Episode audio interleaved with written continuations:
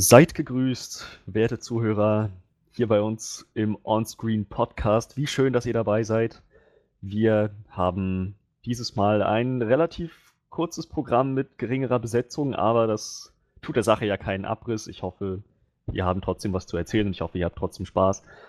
Wir werden uns heute neben den üblichen News mit dem neuen Film, mit der Videospielverfilmung Tomb Raider befassen. Wir werden dazu eine richtig ordentlich Spoiler-Heavy Review raushauen, was wir so davon gehalten haben. Wenn euch das interessiert, dann seid ihr herzlich willkommen. Selbst wenn nicht, seid ihr uns herzlich willkommen.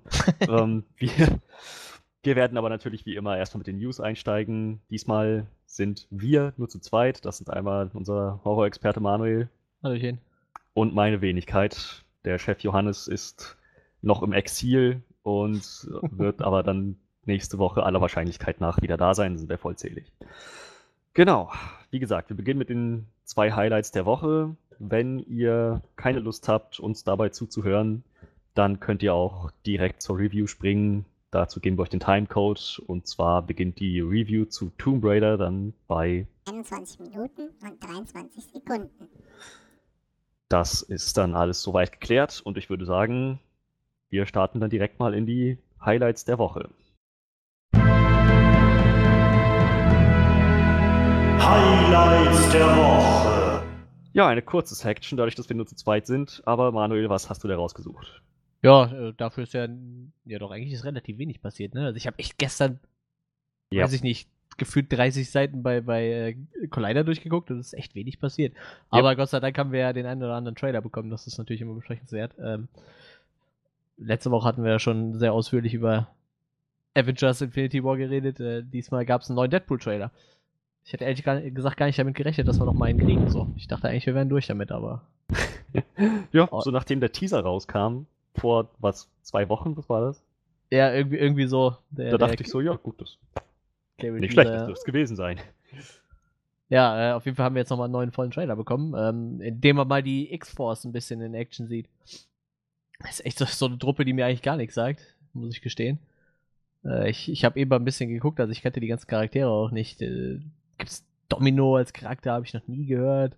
Terry Crews spielt noch mit, den hatte ich auch gar nicht auf dem Schirm, wusste ich gar nicht, dass er mitspielt, als äh, Bedlam, keine Ahnung, wer das ist. Das sind total viele Leute, von denen ich keine Ahnung habe. Ja, wir haben wieder äh, gesehen, natürlich, äh, kurz. Und äh, Negasonic Teenage Warhead, die sind auch wieder dabei. Und mit denen gründet er wohl zusammen dann eine, die X-Force. Wie kreativ, wird auch mal schön Witze drüber gemacht. ähm, ja, ich. Ist halt wieder so, so, so ein Gag-Feuerwerk irgendwie der Trailer. So, ich habe auf jeden Fall echt schon wieder gut gelacht. Ähm, ja, wir kriegen halt noch ein bisschen mehr Cable zu sehen, so. äh, Ein bisschen. Also, ich habe mich sehr stark an, äh, an, an Terminator erinnert gefühlt, muss ich sagen. Also, Cable kommt scheinbar, reist scheinbar in der Zeit zurück, um ein Kind zu suchen. Also, er sucht halt nach einem Kind.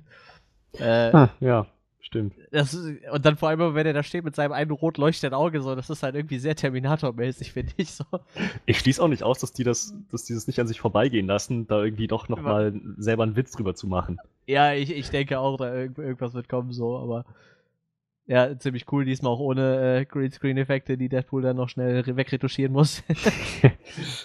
ähm, ja, wie gesagt, wir haben mal die X-Force gesehen in Action. Ich kann mir unter denen halt nichts vorstellen. Ich kenne die halt nicht, sind halt natürlich alles irgendwie Mutanten. Äh, sehr viele Szenen haben tatsächlich auch im, im Anwesen von, von den X-Men gespielt, so. Also Deadpool sitzt ja in der einen Szene auf, auf dem Rollstuhl von, von Xavier und fährt damit rückwärts im Kreis. Das ist total gut. Äh, sehr, sehr cool. Ach, stimmt, das war. Ah, das habe ich das hab gar nicht realisiert, dass das der Xavier-Rollstuhl war. Ja, also ich habe jetzt auch nicht so genau drauf geachtet, aber der sah schon aus wie der Xavier Rollstuhl. Und ich meine, es wird ja auch passen, so, wenn er dann schon mal da in der, in der, Villa ist halt, ne, und es ist keiner zu Hause. äh, ich, ich weiß nicht, wie viele Leute da sonst noch im Rollstuhl sitzen, aber fand ich auf jeden Fall ziemlich, ziemlich lustig. Äh, oder auch die Szene, wo am Anfang wieder, ja, wir, wir sehen halt den äh, Taxifahrer wieder, ich weiß gar nicht mehr, wie der hieß. Ähm, Dopinder, er heißt Dopinder, okay. Ja, alles klar. Äh, auf jeden Fall, wie er erstmal bei Dopinder in die Karre durchs Fenster in sein Taxi springt. das ist großartig. Start the fucking car! Das ist super, das ist total gut. Äh, ich, ich, äh, der Trailer, der ist schon, ich bin echt so heiß auf den Film, der wird, der wird so lustig. Auch, auch die Musik, während das alles passiert. So was. Ja. Was, wie, wie hieß der Song? Ich habe ich hab ihn schon wieder vergessen. Aber es ist halt auch wieder so ein ähnliches Ding wie bei den Anfangscredits von Deadpool 1, wo halt diese, dieser, dieser Love-Song irgendwie im Hintergrund lief und ist total seicht und sanft und so. Bildmäßig geht da richtig die Post ab. So, das Ja. war jetzt irgendwie das- dasselbe Ding wieder, fand ich herrlich. Naja, und ja, also was mir im Trailer halt gefallen hat, ganz besonders gefallen hat, war zu sehen, dass sie halt nicht nur diesen stumpfen Pipi-Kaka-Humor da reinhauen. So, Ja. Ich meine, klar, so geht der Trailer los, so, I think I shit my pants. So, aber ähm, es gibt halt auch, so wie das aussah, relativ ernste Momente und es wirkt halt schon so, als ob Deadpool die Sache auch irgendwo nahe geht und dass da halt, finde find ich halt wichtig, dass da ein bisschen mehr m, Story dran ist, als nur irgendwie ein Haufen schlechte oder beziehungsweise derbe, derbe Witze und nicht viel mehr. Also das fände ich schade. Aber der Trailer lässt schon mal vermuten, dass da, dass halt die Story auch irgendwo, ich will nicht sagen tief geht, aber dass da halt Substanz dran ist. Das finde ich ganz cool. Und ja, der Humor halt ansonsten scheint wieder super gut zu stimmen. Was, sagt er denn im, äh, im äh, Englischen, wenn er, wenn er Cable das erste Mal sieht? Ähm, what in the fuck, fuckling, fuckle, fuckles oder sowas is that? Im, Deu Im Deutschen sagt er, "Was- zum Ficklappen passiert hier gerade? Er sagt Ficklappen. Das macht also überhaupt keinen Sinn, aber. Äh, deshalb hat mich gerade interessiert, was er da im Englischen sagt. Ficklappen, was. Das kann man mit Sicherheit nicht so eins zu eins ins Englische übersetzen oder andersrum. Nee, hat er auch, glaube ich, nicht. So tendenziell würdest du den Film eher auf Englisch oder auf Deutsch gucken? Ja, ich habe den ersten schon auf Deutsch gesehen, dann würde ich ihn wahrscheinlich auch auf Deutsch gucken halt, ne? Ja, Okay. Ich muss halt immer entweder oder so. Wenn ich irgendwas auf Englisch anfange, dann, dann muss ich es auf Englisch durchziehen oder wenn ich was auf. Also es ist halt für mich immer schwer zu wechseln zwischendrin halt, ne? Also Ja, manche Filme gucke ich mir auch zweimal an, so wenn ich ihn dann auf, auf, auf Blu-ray habe oder so, dann gucke ich mir halt nochmal in einer anderen Sprache an. So, das geht dann aber. Prinzipiell, und ich finde halt Ryan Reynolds hat halt einen sehr guten deutschen Sprecher, so. Den mag ich echt gerne. Ja, ja, stimmt. Und äh, jo jo Josh Brolin hat halt auch einen total guten Sprecher, so. Den mag ich auch sehr gerne. Josh Tja. Brolin ist sehr gefragt im, im Comic- Comic-Universum, kann das sein? Ja, irgendwie, irgendwie schon. So, was, ich weiß auch gar nicht mehr, irgendwie hatte sich doch ursprünglich mal ähm, hier der Typ aus Don't Breathe für die Rolle als Cable gemeldet. Hat er sich da wirklich für gemeldet oder haben Leute den vorgeschlagen? Ich weiß es nicht mehr. ich glaube, er meinte, er hat Lust, das zu spielen. Und dann wollte sich auch schon richtig dafür in Form bringen, aber irgendwie wurde daraus nichts. Ja, das hätte er halt noch machen müssen, ne? So. Ich meine, so klar, dem hätte ich es auch zugetraut. Der war ja auch ziemlich gut, aber den hätte ich auch gern gesehen, vielleicht. Ich schau gerade mal, ob ich nochmal den Namen rauskriege. Ist halt total lustig, dass äh, Josh Brolin da schon wieder mit mich so, ich meine, der spielt gerade Thanos in einem anderen Comic-Universum, was quasi demselben Verein irgendwie gehört, ne? ja, ja, ja. Stephen Lang. Stephen Lang hatte sich von, genau. Da wird Ja. bestimmt auch der ein oder andere Witz fallen, denke ich mal, im Deadpool-Film. Ich denke auch. So, das, Du bist ja gar nicht blau oder so, vielleicht. Irgendwie sowas, ja. Irgendwie Aber sowas. ich denke mal, auf Thanos muss man irgendwie anspielen. Ich bin halt mal gespannt, wenn es halt wirklich irgendwann mal dazu kommt, dieser- dass dieser Disney-Fox-Deal durch ist. Ich meine, keine Ahnung, das scheint ja immer noch irgendwie in der Schwebe zu sein. Aber ich bin halt mal gespannt, wie sie das dann regeln würden. So, da könnte man halt auch irgendwas Lustiges machen. Er könnte ja dann irgendwo eine Doppelrolle spielen oder so vielleicht. Obwohl bis dahin ist es Thanos wahrscheinlich auch schon wieder weg vom Fenster, denke ich. Ja, ich denke auch. Ich denke mal, der macht jetzt nur die eine Runde und dann war es das wahrscheinlich. Tja. Ah, du, du meinst, er stirbt in Infinity War? Äh, In Infinity War auf jeden Fall noch nicht, wahrscheinlich im nächsten Film. Also sterben weiß ich nicht, aber ich denke mal, er haut dann auf jeden Fall mal ab und ich glaube nicht, dass sie ihn dann als Bösewicht nochmal reinbringen. So. Also ich, ich glaube, das wird irgendwie nicht passen. Ich denke mal, die nehmen halt einen Böse, nehmen den jetzt als Bösewicht hin und bis sie dann wieder denselben Bösewicht nehmen, ich glaube, dafür hat Marvel einfach viel zu viele Bösewichte in der Hinterhand, die man da noch nehmen könnte. Ja, gut, das stimmt. Ich bin auch echt gespannt, wo das nach Thanos noch hingeht. Aber das ist Gesprächsstoff. Ja, da, da hatten wir schon beim letzten. Podcast sehr Das. Ich hoffe da immer noch, dass Blade irgendwo vorkommt. Blade würde ich mir noch wünschen, so. Mit dem könnten sie noch was machen. Und am liebsten auch wieder mit Wesley Snipes, so. Den fand ich schon ziemlich cool.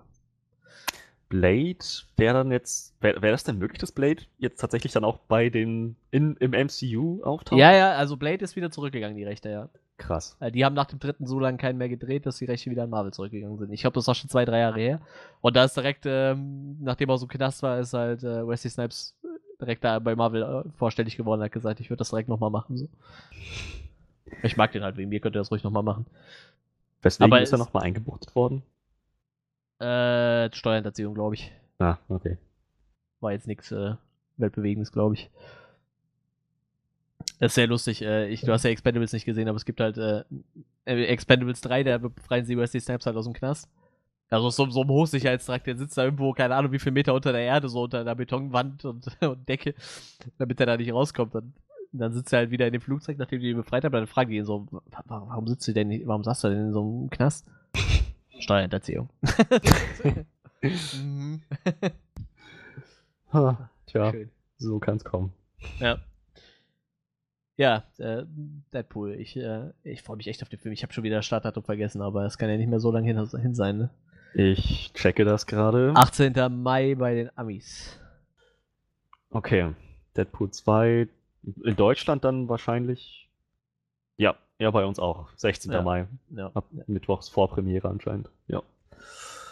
cool, cool. Ja, Mensch, da kommt das ja knall auf Fall. Dann haben wir Infinity War. Ja, so ein Epos wird irgendwie und dann halt kurz danach Deadpool.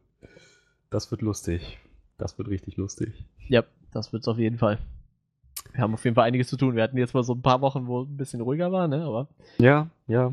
Wir hatten sogar mal. Luft für ein Special. So wenig war los. ja, auf jeden Fall. Ja, jetzt geht's bald wieder rund. Ich, ich bin mal gespannt, was wir nächste Woche machen. So, ich weiß nicht, ob wir Johannes zu Pacific Rim Upspring kriegen. ob Uprising kriegen. Ich bin mir nicht sicher, ob der da Bock drauf hat. Ich könnte mir vorstellen, der wird lieber Itonia gucken. So. Verdammt nochmal, den wollte ich auch noch sehen. ja, Ah. startet beides am Donnerstag. Ja, na, da muss ich mich dann natürlich auch noch drum kümmern. Ähm, mal schauen, mal schauen. Ich, ich werde Ja, mir ja. keinen von beiden Filmen entgehen lassen, definitiv. Ja. so viel also zu Deadpool. Wir bleiben gespannt. Ansonsten, was es noch gab vor ein paar Tagen, war ein Trailer zur neuen Marvel-Netflix-Serie Cloak and Dagger. Es geht um zwei Teenager, wenn ich das richtig erkannt habe Ja, würde ich mal behaupten, ja. die in sehr unterschiedlichen Verhältnissen aufwachsen. Der eine in einem ziemlich privilegierten, wohlhabenden Haushalt, ähm, perfektionistische Eltern, die natürlich auch dann dieses, äh, diese Erziehung auf ihn, auf ihn abfärben und er dann halt auch selbst immer sehr hohe Ansprüche an sich hat und wo es, der Trailer ist halt kurz. Man kann Ja. irgendwie ein bisschen Schlussfolgern und versuchen, das zu interpretieren, was das alles so auf sich haben könnte. Aber so, so sehe ich das zumindest. Ähm, während sie, das Teenager-Mädchen, so irgendwie das ziemlich krasse Gegenteil ist, in einem relativ armen Haushalt aufwächst, äh, überhaupt keinen kein Kampfgeist oder keinen Ehrgeiz hat, wann immer es irgendwo Stress gibt, sucht sie immer das Weite, haut ab, haut ab vor ihren Problemen. Und ja, die beiden ähm, scheinen so durchs Schicksal mehr oder weniger verbunden zu sein. Es wird irgendwie ein bisschen die, so die Frage in den Raum gestellt, ob die zueinander gezogen werden vom Universum oder doch eher auseinandergestoßen werden. Denn sie haben beide, natürlich, sonst wäre es ja nicht Marvel, sie haben beide Superkräfte. Er kann sich selbst und andere, wenn ich das richtig verstanden habe, in so eine dunkle Aura verhüllen. Ja, also, also so hier steht, äh, engulf others in darkness and transport them, them through the dark force dimension. Also der kann halt Leute in in Dunkelheit, äh, ja. einziehen und dann, ja, entweder wahrscheinlich in die äh, Dimension ziehen oder da durchtransportieren. Das kann er also anscheinend. Und sie kann so leuchtende ähm, Ja, Dolche Dolche, aus ne? ihren Ja, Händen Genau. erschaffen. So, also haben wir da Cloak und Dagger. Und wann immer sich die beiden berühren oder zu nahe kommen, dann werden sie anscheinend ganz schön heftig auseinandergestoßen. Oder es gibt einfach irgendeine krasse Energieentladung. Sie sagen es halt auch im Trailer, also wann immer wir uns berühren, fliegt irgendwas in die Luft. Hm. Und ja, ich schätze mal, dass das wird dann irgendwie noch ein, ein Punkt sein, wie die beiden so miteinander umgehen, was sich da für eine Dynamik ergibt. Ja, ich finde, das sieht total interessant aus. Es ist auf jeden Fall eine Serie, die ich mir gerne angucken würde. Die erste Episode ist wohl schon vor einiger Zeit ähm, an dem, an dem Pressepublikum vorgeführt worden, Hm. ziemlich gut angekommen. So, der Rest soll halt jetzt im Sommer dann released werden. Ich, bin schon, ich bin schon echt gespannt. Ja, ich habe es noch gelesen, also es spielt auf jeden Fall wohl auch im MCU. Also Okay. wird es wohl in Richtung wie die Netflix-Serien gehen und es wirkt auch vom Ton her so wie die Netflix-Serien. Also es wirkt schon relativ düster, sag ich mal. Ja, So wie halt die Netflix-Serien auch in dem Ton. wie gesagt, ich, ich kannte die halt gar nicht, die Charaktere. Also ich kannte die vom Namen her auch schon was länger, aber ich hätte die jetzt auch nicht wirklich zuordnen können. Also Nee. hier steht halt, dass sie durch eine gemeinsame Childhood Tragedy zusammen irg irgendwie miteinander verbunden sind. Ich denke mal, das wird man im Laufe der Serie erfahren. Oder auch nicht. Ja, echt, mal, mal schauen. Ich meine, vielleicht wird das ja tatsächlich ganz gut erfolgreich. Wir kriegen noch eine zweite Staffel. Erstmal Ja. ist die erste Staffel auf zehn Folgen angesetzt, was ich finde, ist ein gutes Format. So kann man, kann man, glaube ich, gut mit Geschichten erzählen, ohne dass es langweilig wird und auch ohne, dass man irgendwie zu wenig bekommt und unzufrieden ist. Ich glaube, das, das wird ganz cool. Und du hast es gerade schon gesagt, es hat ein bisschen diesen Touch von den Netflix-Serien, die halt nochmal vom Ton her ziemlich anders sind als die MCU-Filme. Und das finde ich eigentlich ziemlich schön. Und ich bin gespannt, wie, dies, wie das, wie die Cloak and Dagger dann vielleicht auch so mit, den, mit dem Rest der Defenders interagieren, wenn sich da tatsächlich was ergibt und ob sie überhaupt in diese Richtung gehen. Ja, das ist die Frage, weil es keine Netflix-Serie ist diesmal, ne? keine? Moment, das ist keine Netflix-Serie? Ne, ist Ca- Cable Television created for Freeform. Ich weiß Hm. nicht, was Freeform ist. Dann habe ich hier die ganze Zeit Bullshit erzählt mit der Marvel-Netflix-Serie. Es ist einfach eine Marvel-Serie. Genau, aber die spielt halt im MCU und auch im, ist halt auch in dem Universum wie die anderen Serien halt, ne? Ah, Aber wie gesagt, das- die wird halt nicht von Netflix produziert. Deshalb, ich, ich weiß nicht, wie weit, äh, gut, ich meine, Marvel steht ja über allem drüber und ich denke mal, wenn Cloak Dagger erfolgreich ist, wird Netflix nicht sagen, ja, die Charaktere kommen in unseren Serien aber nicht wollte gerade sagen, ja. Also das, das wird schon funktionieren, denke ich mal. Aber ich sag mal auch die, die, ähm, ich meine, von den, von den Agents of Shield Serien me- merkst du ja eigentlich bei den, bei den anderen Sachen auch nichts, ne? Also die haben ja mit den Netflix-Serien auch nichts zu tun, auch wenn es im selben Universum spielt. Ist halt jetzt eher die Frage, ob das vielleicht eher was ist, was zusammengehört, oder halt, weil vom Stil her passt halt doch besser zu den, zu den Netflix-Serien, würde ich sagen, ne? Ja, Also ich finde, dieses Agents of Shield ist ja, das ist ja eher wie die Filme, ne? ja so vom, vom Stil her denke ich ja, ist das, ist das ähnlich. Ah, Ich, ich sehe gerade, die Dark Force wurde wohl in Agents of Shield und Agent Carter eingeführt. Ach Also vielleicht geht es also- dann doch eher in die Richtung. Ich, ich weiß es aber nicht, wie gesagt, das ist halt. Naja, mal schauen. Ich bin, ich bin sehr gespannt und ich muss sagen, ich freue mich, ich freue mich definitiv Hm. auf das, was da kommt. Ich bin immer offen für neue Serien. Ich finde es aber dann, dann ich frage mich natürlich jetzt, wie wir das zu sehen bekommen, wenn es nicht sofort auf Netflix released wird. Ja, das, ja gut, ist ja eh wieder die Frage, wie die, die Rechte in Deutschland dann liegen, ne? Ich meine, vielleicht sichert sich in Deutschland der Netflix die Rechte. Ich meine, ist ja alles möglich, ne? Ja, das würde ich mir tatsächlich wünschen, denn für diejenigen von uns, die einen Netflix-Account haben und die ganzen Marvel-Netflix-Serien Hm. ganz gern verfolgen und nie in Betracht gezogen haben, dass sie noch mal einen Fernseher bräuchten würden, brauchen würden, dann wäre das natürlich sehr gut. Ach, krass. Wenn- Ey, Agents of Shield läuft schon in der fünften Staffel aktuell. Das ist ja echt verrückt, ey. Gibt schon eine Weile, ja. Ja. Ich habe die ersten paar Folgen gesehen, fand die voll doof, aber ich habe gehört, die werden wohl deutlich besser in einem späteren Verlauf. Agent Carter habe ich nie gesehen. Ich glaube, die ist auch abgesetzt, ne, nach der zweiten Staffel. Hm. Das- Marvel Inhumans kam, glaube ich, auch nicht so geil an, ne? Meine ich. Das ist ziemlich gefloppt. Ja. Ja, ja, ja. Obwohl ich das Cast eigentlich ziemlich gut fand. Na egal. Tja, mal schauen. So, ich meine, Marvel hatte jetzt solche und solche Serien, wenn man, Ja. an Iron Fist denkt, habe ich nie gesehen. Ich habe fast nur Schlechtes davon gehört. Ja, ja, stimmt. Defenders kam wohl auch, war wohl auch nicht so geil, ne? Hat Johannes, glaube ich, auch gesagt. Ging, Ja, aber. Mäßig, mäßig, Ja. ja. Kann ich, Ja, denk- kann ich auch. Da, wie dieses Runaways ankam, weiß ich gar nicht. Marvel's Runaways für Hulu. Das sagt mir gerade gar nichts. Ist aber wohl noch auf eine zweite Staffel verlängert. Runaways. Ah, da ist auch ein Charakter dabei, der bei Doctor Strange dabei war, okay. Äh, Runaways. Äh, six teenagers from different backgrounds unite against a common enemy. Their criminal parents. Collective known as The Pride. Keine Ahnung. Klingt, klingt gerade nach Gangster-Serie irgendwie. Tja, also, ich muss sagen, ich habe jetzt auch nicht so den mega Anreiz, mir die anderen, mir halt solche Serien wie Agent Carter oder Ja, da habe ich auch keinen Bock drauf. halt so anzuschauen, weil Ich, naja, ich fand halt Agents of Shield hätte ich halt spannend gefunden, wenn sie dieses, die haben ja in der ersten, ich habe so in den ersten beiden Staffeln viel äh, Background zu den zu den ganzen MCU-Filmen gehabt halt, ne? Das fand ich halt irgendwie doch lustig. Ich glaube, da sind ja auch ein paar Kamerauftritte gewesen. Ich glaube, äh, Samuel L. Jackson war relativ oft dabei in der Serie und ich meine auch mal der ein oder andere Avenger, Avenger war mal dabei und die hatten halt so Sachen wie, äh, ja, wir müssen jetzt hinter Tor aufräumen oder so, weißt du, der hat wieder irgendwas kaputt gemacht und dann sind die halt so irgend so, einem Ort gefahren und mussten da halt alles wieder herrichten, weil halt äh, Tor da irgendwo was kaputt gemacht hatte oder so. Das fand ich halt ganz nett, aber das haben sie, glaube ich, komplett fallen lassen und haben da wieder irgendwas eigenes rausgemacht. Aber wie gesagt, ich habe keine Ahnung. Ich, ich habe gehört, die Serie wäre zum, zum Ende hin relativ cool. Tja, möglich. Wer weiß. Ich meine, vielleicht nehme ich mir irgendwann nochmal die Zeit. Ja, die haben halt Ghost Rider nachher noch reingehauen, glaube ich, ne? Das ist wohl sehr gut Zeit. angekommen, ja. Ja. Weiß gar nicht, hat Johannes die gesehen? Ich habe keine Ahnung, ehrlich gesagt. Das weiß ich gar nicht. Hm. Wird er uns dann wahrscheinlich beim nächsten Mal beantworten, wenn er diesen Podcast hört. Ja, ganz genau. Johannes weiß Bescheid, schreib's dir auf. Schreib's uns in die Kommentare, du findest uns bei Soundcloud. Ähm, gut. Ja. Wenn dazu auch weiter nichts mehr zu sagen ist. Ich denke nicht.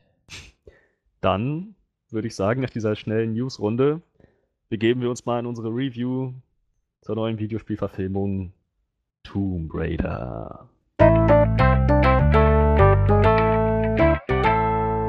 Ja. Ich, ich muss irgendwann klemme ich meinen mein äh, Synthesizer wieder an und dann mache ich dieses. Ich habe diese Engelschöre, weißt du? Tomb Raider. Wir haben lange drauf gewartet. Und jetzt ist er endlich da. Wir, ich würde sagen, wir, wir schauen erstmal, wie gehabt, was wir von Roa Utauks neuem Film ist der Regisseur. Ich weiß nicht, ob ich den auch richtig ausgesprochen habe. Es ist anscheinend ein Norweger.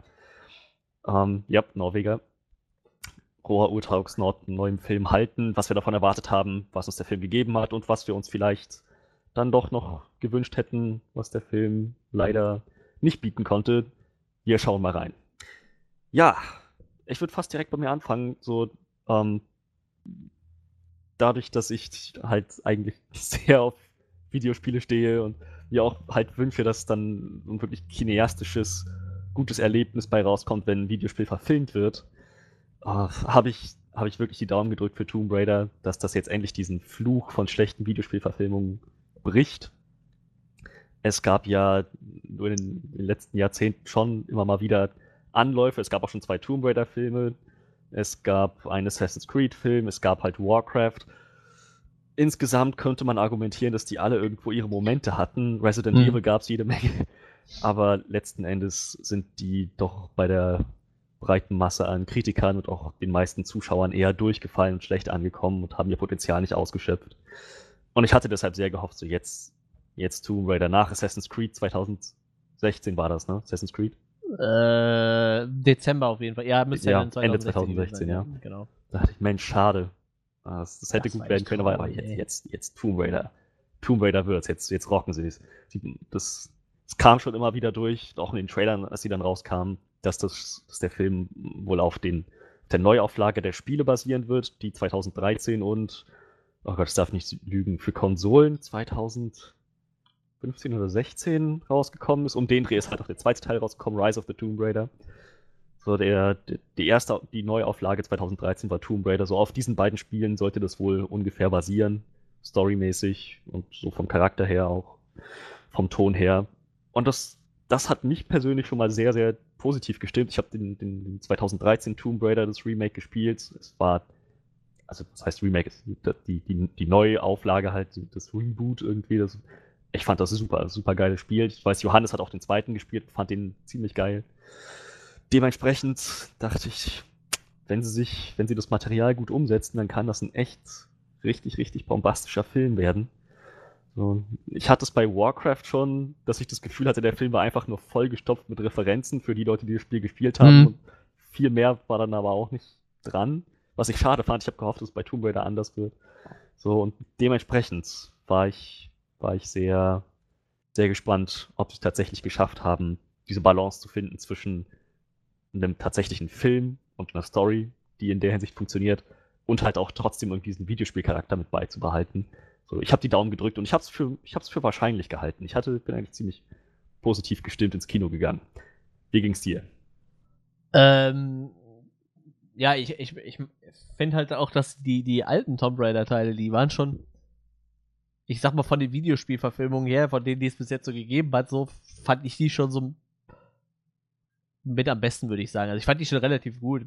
Ich glaube, die kam bei den Kritikern nicht ganz so geil an, aber äh, ich bin mir halt nicht sicher, ob es nicht prinzipiell daran liegt, dass es Videospielverfilmungen sind. So, ich glaube, zu der Zeit hatte man da noch eher Probleme mit so, ähm, ja, wie gesagt, ich, ich weiß nicht, manche würden halt auch sagen, Angelina Jolie war zu der Zeit noch nicht so die beste Schauspielerin auf dem Markt, aber ich, ich fand die halt damals schon relativ unterhaltsam. So, wie gesagt, die Ja. alten Spiele habe ich da auch eher gespielt.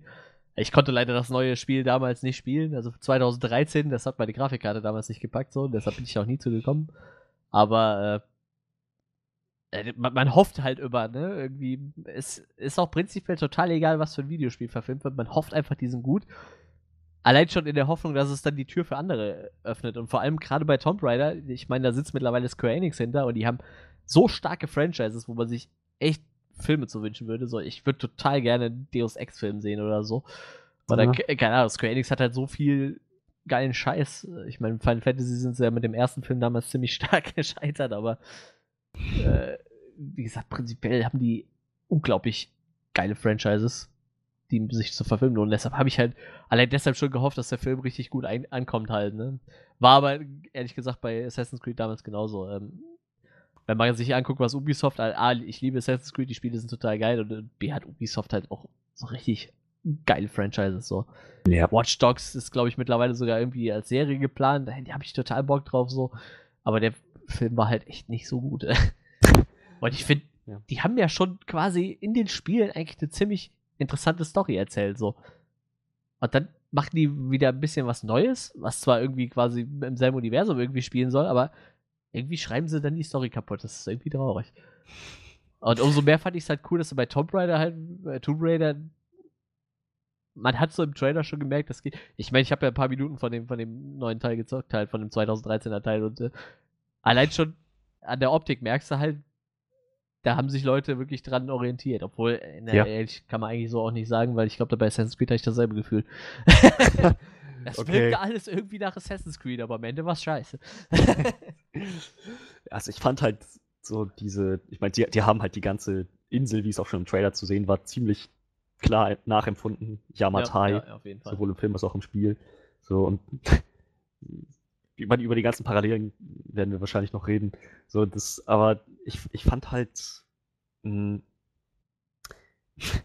dass sie, dass sie, dass sie zumindest, was die Trailer haben vermuten lassen und halt auch was Alicia, äh, Alicia Vikanders so Performance irgendwie anging, dass sie mh, auch dieses, diese, diesen Plot von, halt, wir haben auch schon mal einen Podcast drüber geredet, diesen Plot von, von Lara, diese Charakterentwicklung von ihr Mhm. als irgendwie verwöhnte Abenteuer, lustige zu halt so einem Survivor irgendwie richtig darstellen.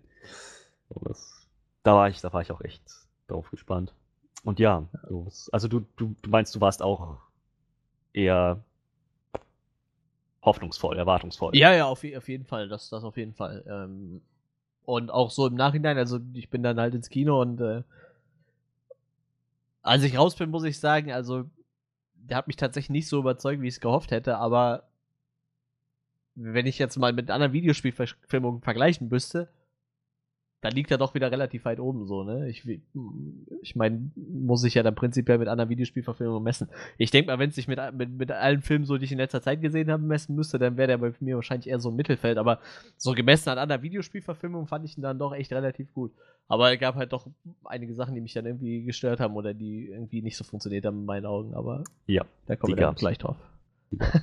Ja, kann ich, kann ich mich auch irgendwo anschließen. Ich fand, das war ein, das war jetzt nicht der Durchbruch das für Videospielverfilmungen. Letztendlich ist der Fluch gebrochen und wir haben so ein richtig geiles Meisterwerk von einem Videospielfilm. Das nicht, aber es war ein großer Schritt in die richtige Richtung. Der Film hat echt einiges zu bieten gehabt. Ja, was das im Detail gewesen ist, darum kümmern wir uns jetzt. Wir fangen natürlich erstmal wieder damit an, was uns gut gefallen hat. Und ich, Das hast du eben schon quasi erwähnt. Also ich ich finde so äh, die, die, äh, die Optik halt, ne? Die, die Schauplätze, die die gewählt haben, diese, diese Ja. komplette Insel, die die ja gewählt haben, fand ich total gut. mir richtig gut gefallen. Ich meine, okay, London sah halt aus wie London, war wahrscheinlich auch in London gedreht so. ja, Die, die paar wahrscheinlich. Schauplätze, die es da so gab, äh, hier, die, äh, Croft Manor nenne ich es mal, die, ihre Villa da, fand ich total cool. Eindrucksvolles Gebäude. Ähm, das was man hat's ja nur von außen gesehen quasi, aber, oder? War die mal da drinne? Sie war auch mal drin. Ich weiß, dass sie auf jeden Fall in der Gruft von ihrem Vater da war, also da, wo der seine Basis hatte, aber ich kann mich halt gar nicht dran erinnern, dass er wirklich mal in der Villa drin saß.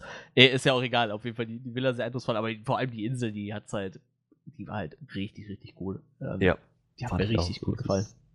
Die haben halt alles von dieser Insel nachempfunden. So die, die Vegetation, das Klima, so die, Ja. das, das Relief, die haben halt, die haben das super umgesetzt, fand ich. Das sah, das sah echt ziemlich schön aus. Bis hin auch irgendwie zu der, ähm, zu der Kostümierung der Charaktere. So, wenn du bei dem, den ersten Teil so gespielt hast und halt immer mehr Leuten begegnest, dann stellst du halt irgendwann fest, ja, die, die sind halt alle irgendwie so mehr oder weniger dürftig angezogen, so ein bisschen Walking Dead-Style mit ganz schön abgenutzten, verschwitzten Ja. Klamotten irgendwie. Und es ist, irgend, es ist schon heiß auf der Insel natürlich.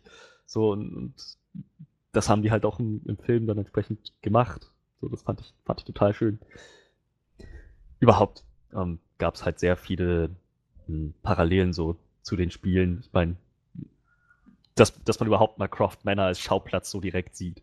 Mhm. So, dass man, ähm, dass man halt auch das mal die, das Unternehmen, wie hieß es, Croft, Croft Enterprises, hieß das? Ich weiß gar nicht mehr, wie die Firma hieß.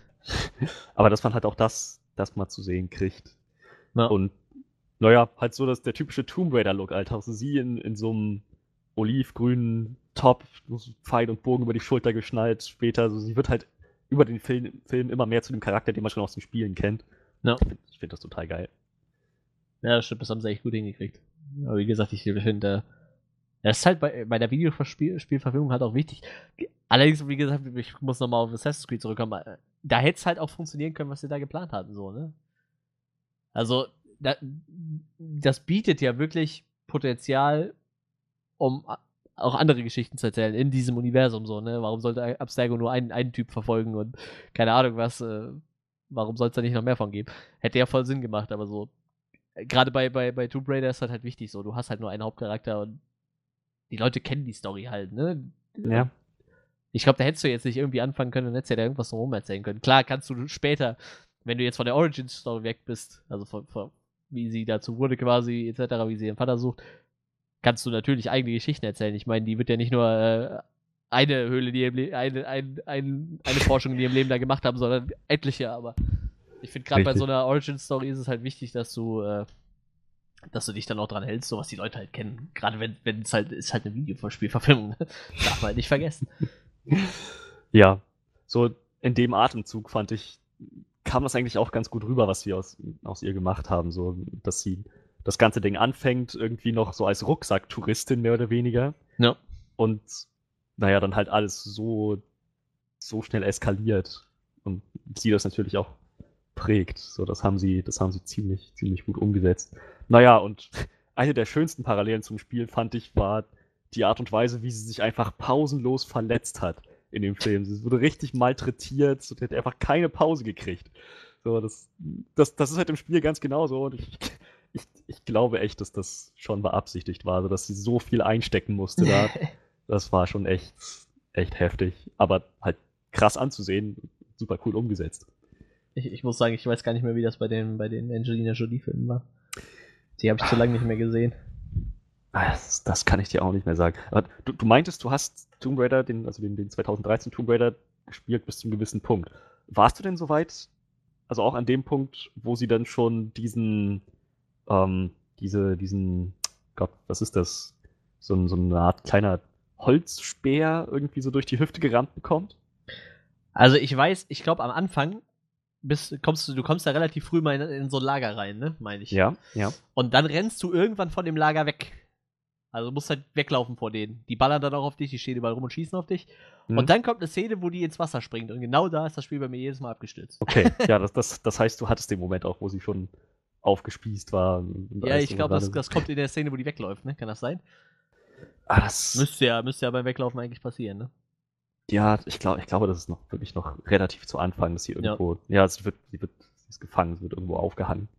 Ja, ja, so, das, das hat halt Spaß gemacht. Ach ja, und natürlich könnte man sagen, ich fand Alicia Vikander als, als Lara Croft war absolut überzeugend. Das stimmt, aber ich muss ganz ehrlich sagen, jedes Mal, wenn ich ihr Gesicht gesehen habe, habe ich gedacht, so, irgendwie sieht die nicht aus wie Lara Croft. Und ich weiß nicht mal, warum so. Vor allem, weißt du, wie lange ich hier Lara Croft, weißt du, du, du guckst ja immer nur von hinten auf die drauf, so, so oft siehst du ihr Gesicht ja gar nicht aus, ein Cutscene, so. Und trotzdem denke ich mir die ganze Zeit so, irgendwie sieht die nicht aus wie Lara Croft. Und ich habe noch nicht mal die ganze Zeit irgendwie Angelina Jolie vom Gesicht oder so. Ich denke nur die ganze Zeit so, irgendwas fehlt da noch, die sieht irgendwie nicht aus wie Lara Croft. Sie hat so ein sehr weiches südländisches Gesicht irgendwie, noch irgendwie Ja, vielleicht liegt's sehr, daran, sehr kindlich aussehend. So, das, das, ich bin dann, wie gesagt, noch bereit, irgendwie zu sagen, gut, das ist, es ist jetzt nicht das Videospiel, es ist halt ein Film, sie können sich die Freiheit nehmen, zu sagen, ja, das sieht jetzt hier ein bisschen anders aus. So, aufgefallen ist es mir aber auch, aber ich muss sagen, es hat mich nicht gestört. Ich habe mich irgendwie dran gewöhnt. Und Ey, war jetzt auch prinzipiell relativ egal, aber wie gesagt, irgendwie dachte ich die ganze Zeit so, ah, ich wüsste, ich könnte dir noch nicht mal sagen, was gefehlt hat, so, aber irgendwie dachte ich die ganze Zeit so, irgendwas fehlt da noch so. ja, ja, sie ist. Und nein, es sind nicht die Brüste, weil ich, ich glaube, da- das wird ri- richtig häufig von irgendwelchen Leuten kritisiert, so. ja, das, Man das finde ich so bescheuert. Ja, das ist total bescheuert. Und vor allem, ich glaube, damals war das, in den alten Spielen, das ist ja mehr oder weniger so ein Running Gag gewesen, so, da wurden ja die Brüste wirklich gefühlt jedes Spiel größer und ich, ich glaube, das hat sich einfach nur so ergeben, weil die Leute das haben wollten, so irgendwie. Ich meine, wenn man es ganz originalgetreu haben will, dann hätte man ihr in diesem Film auch dreieckige Brüste verpassen sollen. Ja, Weil ja, das, das genau, war noch genau, damals ja. PS1, die richtige Ja, ja, ja, Qualität. das hätten, sie, das hätten sie damals dann bei Angelina Jolie machen müssen, so. Aber, aber weißt du, was mir echt gefehlt hat, so? Hast du die alten Spiele auch gespielt? ähm, ja, habe ich. Kann, also, kann, kannst du dich an den Butler erinnern, der immer durch die, die Villa gelaufen ist, auf den du schießen kannst, der immer das Schild vors Ja. Gesicht hält? in Und der hätte 3 mir konnte man auf den schießen. Das war total gut, den fand ich total super. Der rennt einfach immer hinter dir her und steht immer irgendwann neben dir und wenn du auf den schießt, hält er einfach nur sein blödes Schild vors Gesicht. Yep. Sein, sein, sein Tablett. wenn, wenn du am. Schießstand bist, da in, in dem Schießparcours, hat er sogar noch seine, seine Camouflage-Armee-Uniform an. So, und, und du konntest ihn halt in, die, in diese Kühlkammer einsperren in der Küche. ja, ja, ganz genau. Das ist total gut. Oh, Das den fand fand ich- so super. herrlich. Der Butler. Hast Der- du alle drei gespielt eigentlich? Also 1, 2 und 3 noch damals? Oder- Ja, da war ich aber noch sehr jung. Ja, das, das, das glaube ich. Aber zwei hatte ich auf der PlayStation 1, eins glaube ich auch und drei habe ich glaube ich nur noch zugeguckt, wie der damalige Freund von meiner Mutter, der hat das immer gesuchtet wie Sau. Ich weiß Kam nur, dass halt du so- irgendwo gab es einen Geheimgang durch den Kamin. ja, genau. Aber ich, ich habe das auch nie gelöst. So dieses, dieses ganze Rätsel um Croft Manor, was man da so alles äh, rauskriegen kann, so Ich weiß, ich nie nachher hatten wir ein Lösungsbuch, deshalb geschafft. haben, haben wir es Ja, irgendwann hingekriegt halt, aber damals gab es ja noch nicht, war ja noch nicht so mit Internet irgendwie gerade mal spieletipps.de und guck, wie es geht. na ja, klar. Die kamen aber auch so innerhalb von drei Jahren raus. Alle drei Spiele, so Tomb Raider 1, 2 und 3, jedes Jahr ein Spiel. Ja, krass. Das, Das, weiß, das weiß ich schon gar nicht mehr.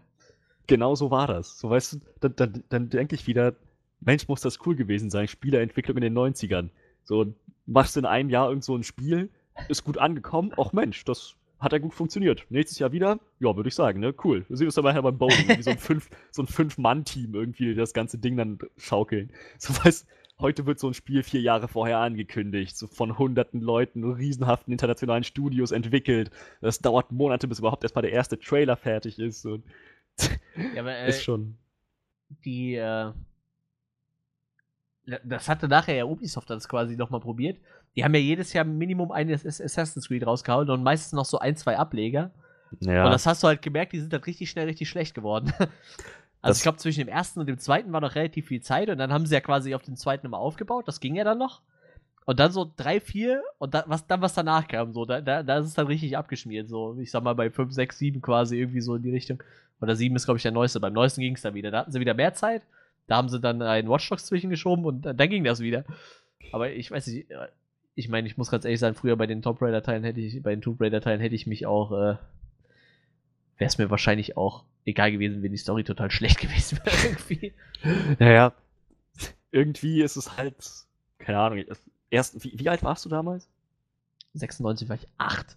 Also ich werde es mit Sicherheit nicht mit 8 gespielt haben, das erste. Ich habe das, das zweite war das erste, was ich hatte, da war ich in der sechsten Klasse. Sechste Klasse war ich. Wie alt ist man da? Äh, 10, 11, 12. 12 so ungefähr, 12. ja. Ah, da habe ich dann, den zweiten habe ich zuerst gespielt, dann den ersten, dann den dritten, meine ich, hätte ich nur zugeguckt. Das ist wirklich 96, 97, 98, krass. Ja, die haben, die haben sich nicht sehr viel Zeit gelassen. Aber ja, das, das war es halt so. Die wurden auch von Mal zu Mal weniger befriedigend, die Spiele. Hast du, hast du die, also ich meine, die haben das Franchise dann ja ziemlich tot geritten bis 2006. Und dann Ja. kam dieses, diese neue Trilogie wieder, dieses, dieses Reboot mit ähm, Was mit Legend? Was mit Legend Tomb angefangen? Raider, Legend, Underworld Anniversary und dann Underworld. Ja, genau, genau, genau. So, hast du, hast du die mal gespielt? Äh, eins davon, ich weiß aber nicht welches. Ich glaube, es war Legend tatsächlich. Ich muss Das sagen, ich habe die alle, ne? Also ich habe die alle auf, auf Steam irgendwann mal gekauft. Aber ich tue mich halt echt schwer, so, so uralte Spiele zu spielen, ne? Die sind aber echt ziemlich gut, muss ich sagen. So, ich ich habe eins davon vor zwei Jahren mal wieder gespielt, so Underworld, obwohl das 2008 rauskam. Ja. Richtig, richtig cool. So, man sagt auch immer wieder ganz gerne, das sind so die Spiele, die das Franchise überhaupt erstmal wieder zum Leben erwecken konnten, nachdem es so ziemlich tot gewesen ist. Angel of. Darkness, weiß ich, war richtig schlecht. Ja, ja, Angel of Darkness. Äh, Chronicles kann ich mich gerade nicht mehr dran erinnern. Und Last Revelation war, glaube ich, auch nicht der Brüller, ne? das waren halt die Dinger, wo man dann dachte, gut, das war's jetzt mit Tomb Raider, so bis hier Ja. und nicht weiter. Also, ja, und auch jedes Jahr noch, ne? Yep. 96, 97, 98, 99, 2000. Dann war Pause bis 2003. Und dann fingen sie 2006 wieder mit den neuen an. Aber da war auch das Design von, von Lara immer noch gleich, ne? Bis Underworld meine ich, ne? Also, was heißt gleich, aber ich sag mal, das war ja alles quasi noch vor, vor einem Reboot, würde ich sagen, ne? Ja, da war halt noch dieses. Obwohl, sie haben sich schon ein bisschen Freiheiten genommen. Sie haben halt in Tomb Raider Legend nicht mehr das türkise Oberteil gehabt, sondern schon dieses olivgrüne. Ah, okay. Aber ihre, ihre, ihre, Short, ihre Pants, ihre, ihre Shorts hatte sie halt schon. Es, das, das, das Allerbeste war, dass es in Tomb Raider Legend ein Flashback gab. So so eine keine Cut-Sequenz, sondern wirklich ein Flashback, was du spielen kannst. Ähm, von, aus ihrer Vergangenheit, wo sie halt das türkise Top anhat. Das fand, Okay. ich, fand, fand ich total schön. Naja, und dann halt in Underworld hat sie auch noch verschiedene äh, Klamotten an, einen Taucheranzug, auch mal eine schwarze Lederjacke, so. Das, ist- das ändert, das ändert sich. Aber so diesen, diesen schmutzigen, abgenutzten, dirty Look, den hatte sie wirklich erst dann in Tomb Raider 2013. Ja, Tja, irg irgendwann, nach so vielen Jahren, kann man dann ruhig auch mal von vorne fangen, anfangen. Aber lustig, das Lara Croft war auch damals, glaube ich, so das erste äh, Videospiel-Sexsymbol irgendwie so, ne? Habe ich so Ja, das Gefühl, die so irgendwie, dann die Ärzte hatten sie in einem Videofilm nach, in einem Video nachher drin und so. Die war schon sehr, sehr populär auf jeden Fall. naja, das erste ich mein, Game Babe, ich glaube, die hat so das, das Wort Game Babe geprägt. Gut möglich. Das war, das war auch irgendwie einer der ersten Mods, die es überhaupt gab, so ein, so ein Nacktskin. ja, Für die Tomb auch noch dran erinnern. Viel konntest du trotzdem nicht sehen, das war halt alles immer noch Pixel und Würfel, Ja, aber ja, ja, ja. Das, das war halt das Beste, was man damals kriegen konnte. So. Ja, das, das stimmt, das stimmt, da kann ich mich echt noch dran erinnern. Verrückt. Ach, krass. Tja, Ah, die gute Lara. die Lara. Ja, genau, aber wie gesagt, ich fand Alicia Vikander Aussehen hin oder her, ob das passt oder nicht. So, ich finde das, ähm, wenn, auch wenn sie nicht eins zu eins aussieht wie aus Nee, nee, dem klar. Tomb Raider Spiel, sie hat halt richtig gut abgeliefert. Sie hat halt dieses, das schauspielerisch auch eingefangen. Dieses ähm, irgendwie noch jugendlich, unvorsichtige, so ziemlicher Draufgänger-Typ, ähm, die sich dann halt immer weiterentwickelt zu so einem durch Schmerz geformten Survivor irgendwie, so diesen Charakter, das hat, das ist echt rübergekommen. Fand ich. Das hat sie ziemlich, ziemlich cool gemacht. Wenn ich, wenn ich gerade an diese Szene denke, wo sie ihren, ihren ersten Nahkampf hatte da, wo sie nach, nachdem sie aus dem, aus, aus dem, aus der Gefangenschaft von Trinity entkommen ist und dann da im Schlamm mit diesem einen Typen gekämpft hat, der, der ihr nachgeschickt wurde. So, Alter, war das eine schauspielerische Leistung, so wie sie da schreiend im, am Boden gelegen hat, irgendwie mit letzter Kraft versucht hat, seine, seine Waffe irgendwie von ihm fernzuhalten. Fand ich richtig stark. Ja, das stimmt. So halt ge genau das. So, da, in dem Moment war sie halt nicht mehr so der Draufgänger Abenteurer, in dem Moment war es einfach nur das, das nackte Überleben. Das kam richtig gut rüber. Und es gab halt mehrere Szenen davon, wo sie, wo sie was abgeliefert hat. Das fand ich total schön. Das stimmt.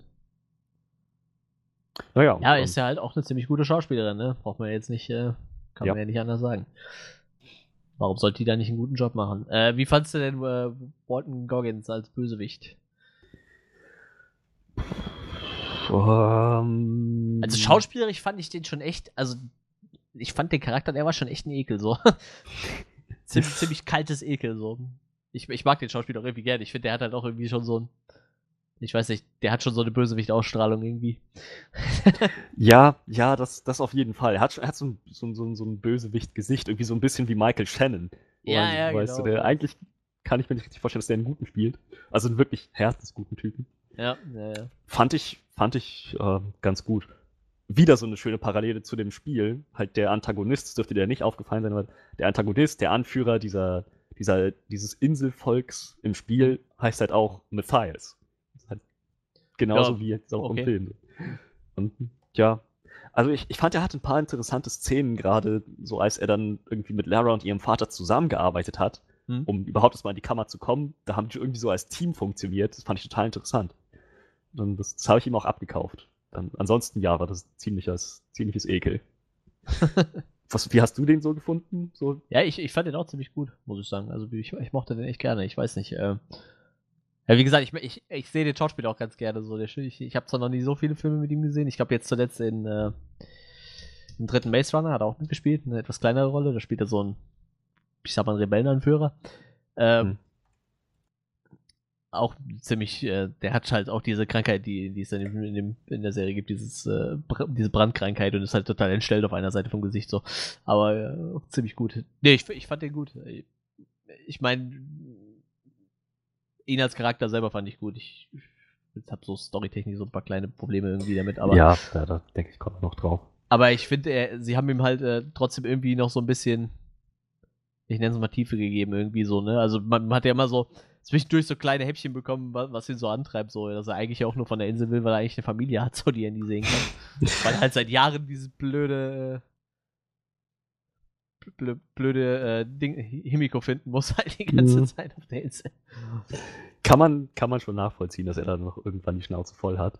Ja. Ja. Und, ach so, was, was sagst du zu, äh,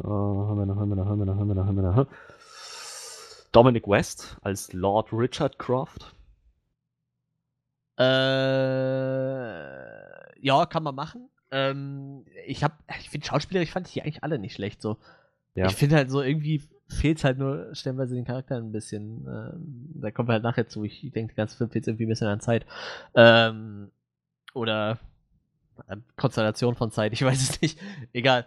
Äh, später dazu mehr. Ja, Schauspieler ist schon okay. Ich, ich könnte.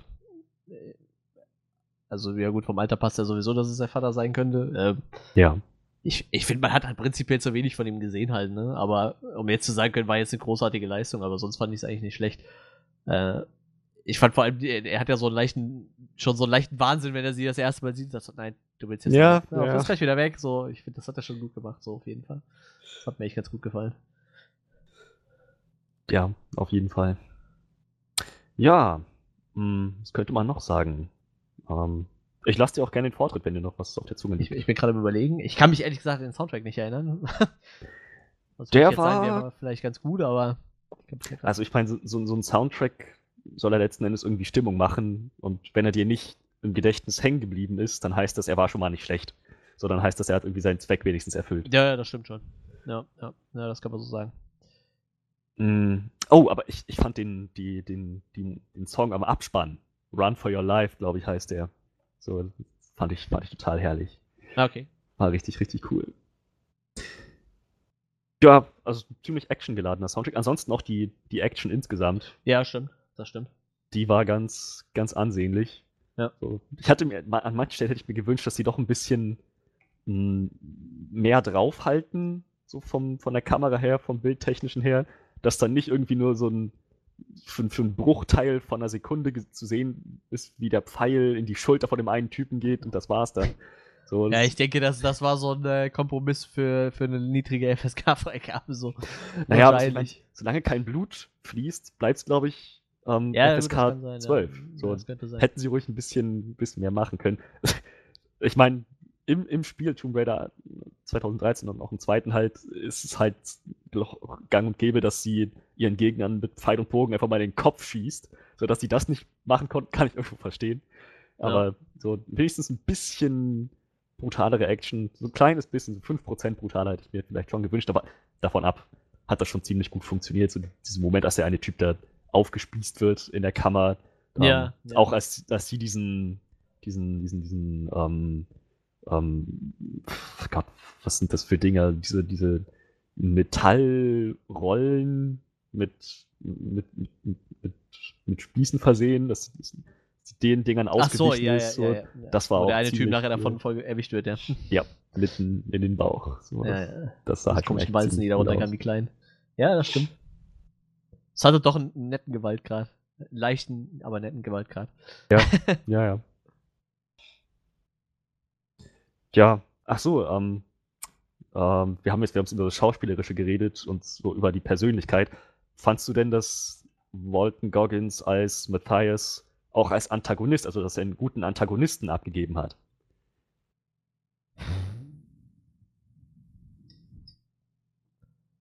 Ich, ich weiß es nicht. Nee, eigentlich nicht. Eigentlich fand ich ihn dafür zu dünn. Gut, dann bin ich damit nicht allein. Ich komme nachher noch. Ja, ja, ja, eben, dann schwätzen wir gleich nochmal drüber, aber ich, ich finde irgendwie hat, war das alles ein bisschen dünn so. Also, ich meine, er war ja im Endeffekt echt nur davon getrieben, dass seine, dass er gerne nach Hause will und das halt für, für wirklich einen Antagonisten als einzigen Grund zu sehen, dafür, dafür, dass er sich wie ein Arschloch benimmt, ist halt irgendwie, ich weiß nicht. Na egal, machen wir da gleich weiter. Ja, ähm, was ich noch sagen kann, ich fand, der, der Film hatte halt hin und wieder auch ganz netten Humor, der gut funktioniert hat, wenn du mich fragst. Muss ich jetzt gerade drüber nachdenken. Ja, also zum Beispiel halt die, die Szene, ähm, wo sie ihr dieses Amulett verhökern wollte, zu diesem, Ach ja, ja, mit, mit Typen Nick, gegangen Nick ist da. Frost, stimmt, das ist Nick Frost im, im, in, dem, äh, in, der, in dem Bunker, der da sitzt und das, das nachher kauft. das war halt Ja, beide Szenen ziemlich, ziemlich schön umgesetzt. Ja, ja, ja, ja, ja, das war sehr lustig. Vor allem mit der Frau, die ja noch um die Ecke kommt und die Ja, immer noch korrigieren ja, ja. muss. ja, stimmt, das war das ja wirklich lustig. So gab es halt immer wieder mal Momente, halt, halt auch mit ähm, äh, Lou Ren, dem Kapitän, dem Bootskapitän. Ja. Der war auch sehr cool, den Charakter mochte ich irgendwie. ja. Der war zwar nachher nicht mehr so wirklich oft, oft äh, involviert, so. Also zwischendrin hatte man eine Zeit, wo er nicht involviert war, aber so bis dahin war es schon relativ lustig. Ja, definitiv. Naja, und ähm, davon ab fand ich. Ähm, was, was, fand, was fand ich noch gut? Ach so, ähm, dass sie. So der Anfang des Films, so dieses erste Drittel, wenn man so will, mh, wo sie als Charakter noch etabliert wird, wo gezeigt wird, was sie als Job macht, wie sie zum. Dass sie sich entschieden hat, das Vermögen ihres Vaters nicht zu erben, sodass sie irgendwie ihr eigenes Ding durchzieht, selbstständig ist. So und na, halt auch in, in dem Atemzug gezeigt wurde, was dass sie ein ziemlicher, ziemlich sorgloser, draufgängerischer Typ ist. Ja. Und, und irgendwie eine ziemlich freche Art hat auch. Das, das, das alles wurde so ziemlich gut etabliert, von schöne Exposition. Und ich, ich muss sagen, ich mochte den Gedanken, dass sie halt nicht direkt als die verwöhnte reiche Tochter anfängt, die mit einem Arsch voll Geld einfach mal loszieht und sagt, weißt du was, ich habe Bock, was zu erleben. Sondern, naja, dass, dass sie halt da auch irgendwie mehr, mehr oder weniger reinstolpert und sich eigentlich schon ein anderes Leben aufgebaut hatte oder dabei war, sich aufzubauen. Was, die haben es dann ein bisschen verschenkt später, aber darauf kommen wir dann Ja. noch zu sprechen. Also ich glaube, ich werde dann auch langsam durch mit den Sachen, die mir gut gefallen haben, weil Ja. es dir geht. Ich denke auch. Ich denke, wir könnten also darüber gehen. Gut. Ja, dann vielleicht, um direkt mal da anzuknüpfen, wo ich gerade aufgehört habe. Ähm, sie haben so schön angefangen damit, sie als selbstständigen Charakter darzustellen, so unabhängig, ähm, irgendwie, ja, ist unverbunden, wie sorglos, alles irgendwie relativ lockeres Leben. Ähm, dass das irgendwie auch, dass da irgendwie eine Philosophie hintersteht, das haben sie so schön hingekriegt. Und naja, dann im Laufe des Films entwickelt sie sich von diesem eigenständigen, starken Charakter zu Hilfe, ich brauche meinen Papi, sonst komme ich nicht klar. Und dann wieder zurück zu eigenständig. Das, sie, sie endet da, wo sie angefangen hat. Das fand ich so verschenkt. Fand ich total schade. Ich weiß nicht, wie hast du das wahrgenommen? Da habe ich mir so gar keine Gedanken drüber gemacht, aber jetzt, wo du das sagst, das stimmt schon. Also, äh, So- so- ich, ich mochte diese Szene in London auch, auch dieses so, ja, ich brauche jetzt Kohle, ja, komm, mach ich bei diesem Radrennen mit so, Ja, für gute ja. Radfahrerin so, fand ich total gut. Auch mal so ein interessanter Ansatz. Ich weiß nicht, das war ja in den Spielen so nicht drin, da stand das ja quasi schon auf der Insel irgendwie, ne? Aber ja, ja, das, du musst halt irgendwie, musst du ja so eine Origin erzählen irgendwie, ne? Da musst du dir ja schon ein bisschen was ausdenken. das haben sie halt ziemlich gut gemacht. So, das hat als Ja, Origin Story hat das völlig dahin, gereicht. ja. Nicht zu viel, nicht zu wenig. Aber, Aber- ich finde halt, dem Fi- Film fehlt es halt überall irgendwie an Zeit. Mir fehlt halt immer so irgendwas dazwischen, weißt du? So, das ist halt so. Du siehst sie halt dann, wie sie da durch London mit dem Rad fährt und Radkurier, keine Ahnung, was sie da alles macht. In der nächsten Szene äh, landet sie in der Gruft, wo ihr Dad ihr Büro hat. Äh, sie liest drei Seiten in dem Buch.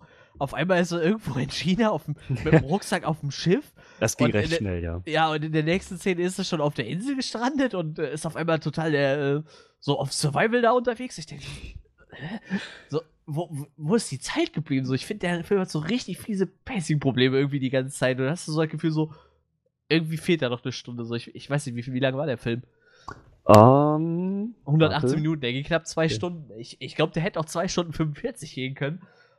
Ich, ich finde, das war, das war echt so, das, das, ich finde, das war das Schlimmste in dem Film. So, dieses ganze Pacing, das hat überhaupt nicht gestimmt. Ja, also andere Sachen viel zu lange und andere Sachen überhaupt viel zu kurz. Das macht irgendwie alles keinen Sinn. ich fand auch, also wenigstens eine halbe Stunde mehr hätte dem Film, glaube ich, gut getan. Ja. So, darauf komme ich dann auch nochmal später zu sprechen. Aber ja, so ich, ich fand, nachdem sie ihren Charakter so schön etabliert hatten, haben sie, es, es, sie sind einfach nirgendwo hingegangen mit dem Charakter. Sie Ja. ist halt so Ja, unabhängig. und, Sie ist ja dann von da ge- gefühlt innerhalb von 10 Minuten auf der Insel gelandet.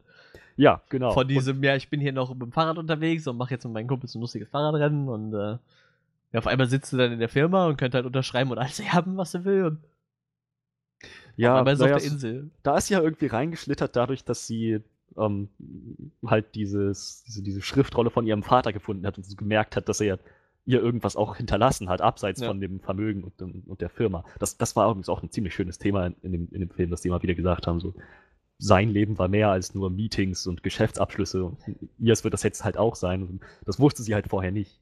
Das wurde ihr erst noch klar. So, da, darüber ist sie da reingerutscht. Aber es, es ging, wie gesagt, sehr, sehr schnell. Und sie war dann. Meinetwegen sollen sie sie auf die Insel schicken und dann zeigen, dass sie überfordert ist. Aber Ja. an keinem Punkt im Film vorher, an, an keinem Punkt im Film vorher, hatte ich den Eindruck, dass sie irgendwie ihren Vater so sterbensdoll vermisst. Ja, natürlich, natürlich nicht, ne? vermisst man toten Verwandten, aber halt, dass sie auf ihn angewiesen ist und emotional immer noch völlig am Ende ist oder so und ohne ihn gar nicht klarkommt, das haben sie so überhaupt nicht aufgezogen. Und dann war sie auf der Insel, hat ihn wiedergefunden und dann war sie im Prinzip das krasse Gegenteil von dem Charakter, den sie am Anfang noch gespielt hat. So, das fand ich echt, echt ein bisschen. Ja, das stimmt. Das merkwürdig. ist schon irgendwie äh, bisschen fremd, charakterfremd, ne, wenn man mit sowas anfängt. Vor allem, wenn es dann halt so schnell geht irgendwie, ne? Ja, das, das auf jeden Fall. Ja, das hat doch echt nicht lang gedauert, bis sie dann, als sie dann auf der Insel war, so innerhalb von, ich meine, ich habe ich hab mal die Zeitlinie nachverfolgt. Sie ist da angekommen, nachts, Ja. wurde K.O. geschlagen, wacht tagsüber auf, arbeitet dann ein bisschen da an, an diesem, diesem Steinbruch, in dieser Ruine und haut dann spät nachmittags ab, verbringt eine Nacht in der Wildnis, wird angegriffen und in derselben Nacht findet sie ihren Vater. Das heißt, sie wird, keine Ahnung, Donnerstagnacht am Strand K.O. geschlagen und Freitagnacht findet sie ihren Vater. So nach einem Tag schon sofort alles, alles schon passiert. Sie, und naja, wenn man, wenn man das dann mal weiterverfolgt, wo du jetzt gerade schon das, das Pacing angesprochen hast, sie waren dann innerhalb von 24 Stunden auch mit dieser ganzen Gruft fertig von Himiko. Das war alles abgeschlossen. Letzten Endes war sie irgendwie drei Tage auf der Insel und hat alles fertig gekriegt. Das war Ja, echt ein bisschen. in, in, und quasi von dem Finden der, der, äh, des geheimen Büros ihres Dads bis auf die Insel hat sie sich ja auch schon unglaublich viel archäologisches Wissen angeeignet. Und du so denkst, okay, die, die ist echt, äh, entweder ist sie ziemlich schlau und kann das alles überfliegen und merkt sich das dann oder, oder irgendwie, äh, weiß ich, hat die alle Nächte durchgemacht und pausenlos Zeug gelesen oder so. Also ich, ich fand es ganz, ganz absurd irgendwie. Also mir fehlt halt irgendwie diese Entwicklung Ja. wie sie von diesem Fahrradkurier auf einmal zur Hobbyarchäologin wird, so. Das ist ja schon nicht mehr nur Hobby, so. Hobbyarchäologe wäre ich, wenn ich mich in den Garten setze und anfange, irgendwelche Münzen auszugraben oder so. Aber sie war ja dann schon direkt voll dabei. So klar, man, man sieht halt zwischendurch auf dem Schiff, wie sie da sitzt und, und ein bisschen liest und so, etc. Aber irgendwie, ich finde, da fehlt halt irgendwie noch, da fehlt noch so gefühlt eine Woche zwischen oder so bis Ja. sie sich so in dieses komplette Zeug von ihrem Dad eingearbeitet hat. Ich meine, klar, vielleicht war da auch eine Woche zwischen, aber das wurde mir definitiv nicht vermittelt, dass da eine Woche zwischen war. Ja, das, das auf jeden Fall. Das haben sie. So, das kam nicht so richtig rüber. Wenn, wenn da Zeit vergangen ist, dann ist das beim Zuschauer, glaube ich, nicht so wirklich angekommen. Ja. Tja, ja. Naja, ähm, was sagst du denn prinzipiell dazu, dass sie, dass ihr Vater, nachdem es eigentlich den ganzen Film so aufgezogen wurde, dass er tatsächlich tot ist, dann irgendwie doch noch am Leben ist? Wie fandst du das? Ja, ich, ich war total bescheuert. Ich, wie gesagt, ich Ja. habe die Spiele nicht gespielt und habe mich dann gefragt, ob, äh, ob, ob das in dem Spiel halt auch so war, dass der Kerl halt einfach nur, weiß ich nicht, dass er dann irgendwann wiedergefunden wird, dann einfach nur aussieht wie äh, Tom Hanks in, in äh, Castaway nach den ersten sechs Monaten oder so. Vor allem, die kommt auf die Insel und dann sagt er, ja, ich hab den erschossen. Der war für mich alles klar. Da dachte ich so, gut, das macht den Bösewicht äh, ziemlich evil so. Der hat den Vater einfach abgeknallt und Ja. der knallt ja auch ziemlich durch wahllos Leute ab, so habe ich das Gefühl. Ähm, und damit war es gut. Aber nein, sie, sie fällt irgendwo runter, krabbelt irgendwo hoch und landet zufällig in der Höhle, wo ihr Vater rumsitzt. So, das ist ja. Ja. irgendwie. Wenn mir jetzt das so erklärt hätte, dass der Vater irgendwo noch da hockt und beobachtet die Ausgrabung so, was er mit Sicherheit gemacht hat und findet sie dann über die Tour oder gibt ihr Hinweise, dass er irgendwo ist. Aber nee, sie fällt halt zufällig irgendwo runter und diese Insel sieht nicht so klein aus. Krabbelt dann den Berg hoch und sitzt dann quasi in der Höhle von ihrem Vater. ja. Das ist ja irgendwie. Ich weiß total bescheuert. Wegen mir hätte der Vater auch tot sein können, so. Das hätte dem Ganzen vielleicht irgendwie noch ein bisschen mehr. Weiß ich nicht. Dann hätte sie noch mehr Beweggründe gehabt, da überhaupt rumzueiern oder so. Eben. Oder sie wäre einfach wieder heimgefahren, keine Ahnung. So, ja, mein Vater ist tot und dann fahre ich wieder. Tschö. Naja, du, du meinst es ja gerade eben schon. Ähm, dadurch, dass, dass man davon ausgeht, ihr Vater ist gestorben und dann rausfindet, also so pseudo rausfindet, dass Matthias ihn erschossen hat. So, Hm. das, das ist erstmal ein ziemlich emotionaler Moment für Lara. Ja. Und das macht dann auch Matthias irgendwie ein bisschen, ähm, wie soll ich das sagen, ein bisschen ernstzunehmender als Ja, Antagonisten. Ja, ganz genau. So, dann, dann, dann kam raus, ihr Vater lebt noch, das wirkte so völlig an den Haaren herbeigezogen, Ex Machina. Und zumindest in den Spielen, die ich gespielt habe, ist das niemals ein Punkt. So, der, die Eltern sind tot. Das ist einfach mal das. Ja, eben. Tja, und ja, so, die haben, die haben sich damit auch keinen Gefallen getan, denn in dem Moment, wo sie ihn gefunden hat, war sie halt sofort wieder zurück auf. Ich, ich, ich bin so klein und hilflos, ich, ich kann nicht ohne dich, ich brauche dich, ja, nein. So, das, das, das hat halt nicht wirklich funktioniert für mich. Naja, und ähm, die Art und Weise, wie er sie gefunden hat, ich kann mir vorstellen, dass er sie vielleicht gesehen hat bei seinen Beobachtungen, aber sie halt einfach weiterhin für eine Halluzination gehalten hat. Er hat sich wahrscheinlich schon so zwölf Jahre lang halluziniert und denkt sich so, ja, nee, die letzten 23 Mal, als ich versucht habe, sie zu retten, war sie nicht echt, also wird sie jetzt auch nicht echt sein. So. Hätte Aber man, vielleicht hätte sie mal hingehen sollen, ihm eine Ohrfeige verpassen. So. Ich bin echt. Oh, okay, alles klar. auch da frage ich mich, es, es gab einen Moment, so, als sie ihren Vater da gesehen hat, da, als er das Seil hochgeklettert ist. Ja. Da habe ich zuerst gedacht, ist das jetzt vielleicht so ein Ding wie bei Lost, wie Jack seinen Vater da auf der Insel sieht und am Ende war das eigentlich, ist das eigentlich auch nur eine Illusion? Oder halt ähm, Hurley, der diesen, diesen einen glatzköpfigen, dicken Typen immer bei sich sieht, der ihn dazu bewegt, irgendwie ständig ungesunde Sachen zu essen. Der, Ich, ich glaube, das würden nur wir, wir, wir sehen, weil wir halt Lost geguckt haben. Ich glaube, Ja. das sind nur Leute, die Lost gesehen haben. So. aber ich meine, hey, Charakter gestrandet auf einer einsamen Insel fängt an, seinen Vater zu sehen, der eigentlich tot sein müsste. Hm. Ja, ja, ja, ja, stimmt schon. Und wir haben Ja. in Lost gesehen, dass dieser, dieser, dieser dicke, glatzköpfige Typ, ich habe seinen Namen vergessen, Hurley auch eine. Ohrfeige geben konnte und ihm das sehr real vorkam. Ja, ja, das stimmt. Wer weiß, wer weiß. Ich, glaub, ich habe es nicht für, nicht für sehr wahrscheinlich gehalten, aber ich dachte für einen Moment echt, hm, ist das vielleicht so ein, so ein mystisches Ding jetzt hier, dass, dass der Geist ihres Vaters noch hier rumspukt? Der Art? Ja, wie gesagt, dadurch, dass ich die Spiele nicht gespielt habe, wusste ich eh nicht, wohin es mit dieser Himiko geht halt, ne? Und ich, ich, das hat mir halt auch nichts gesagt. So, ich meine, das ist ja scheinbar wirklich eine, eine, eine, eine Figur aus der japanischen Mythologie oder sowas oder aus der asiatischen Mythologie. Aber wie gesagt, da ich, da ich das Spiel nicht gespielt habe und da so nichts drüber wusste, war mir das dann auch nicht so ganz klar. Ja, also auf Himiko können wir, glaube ich, gleich nochmal zu sprechen kommen.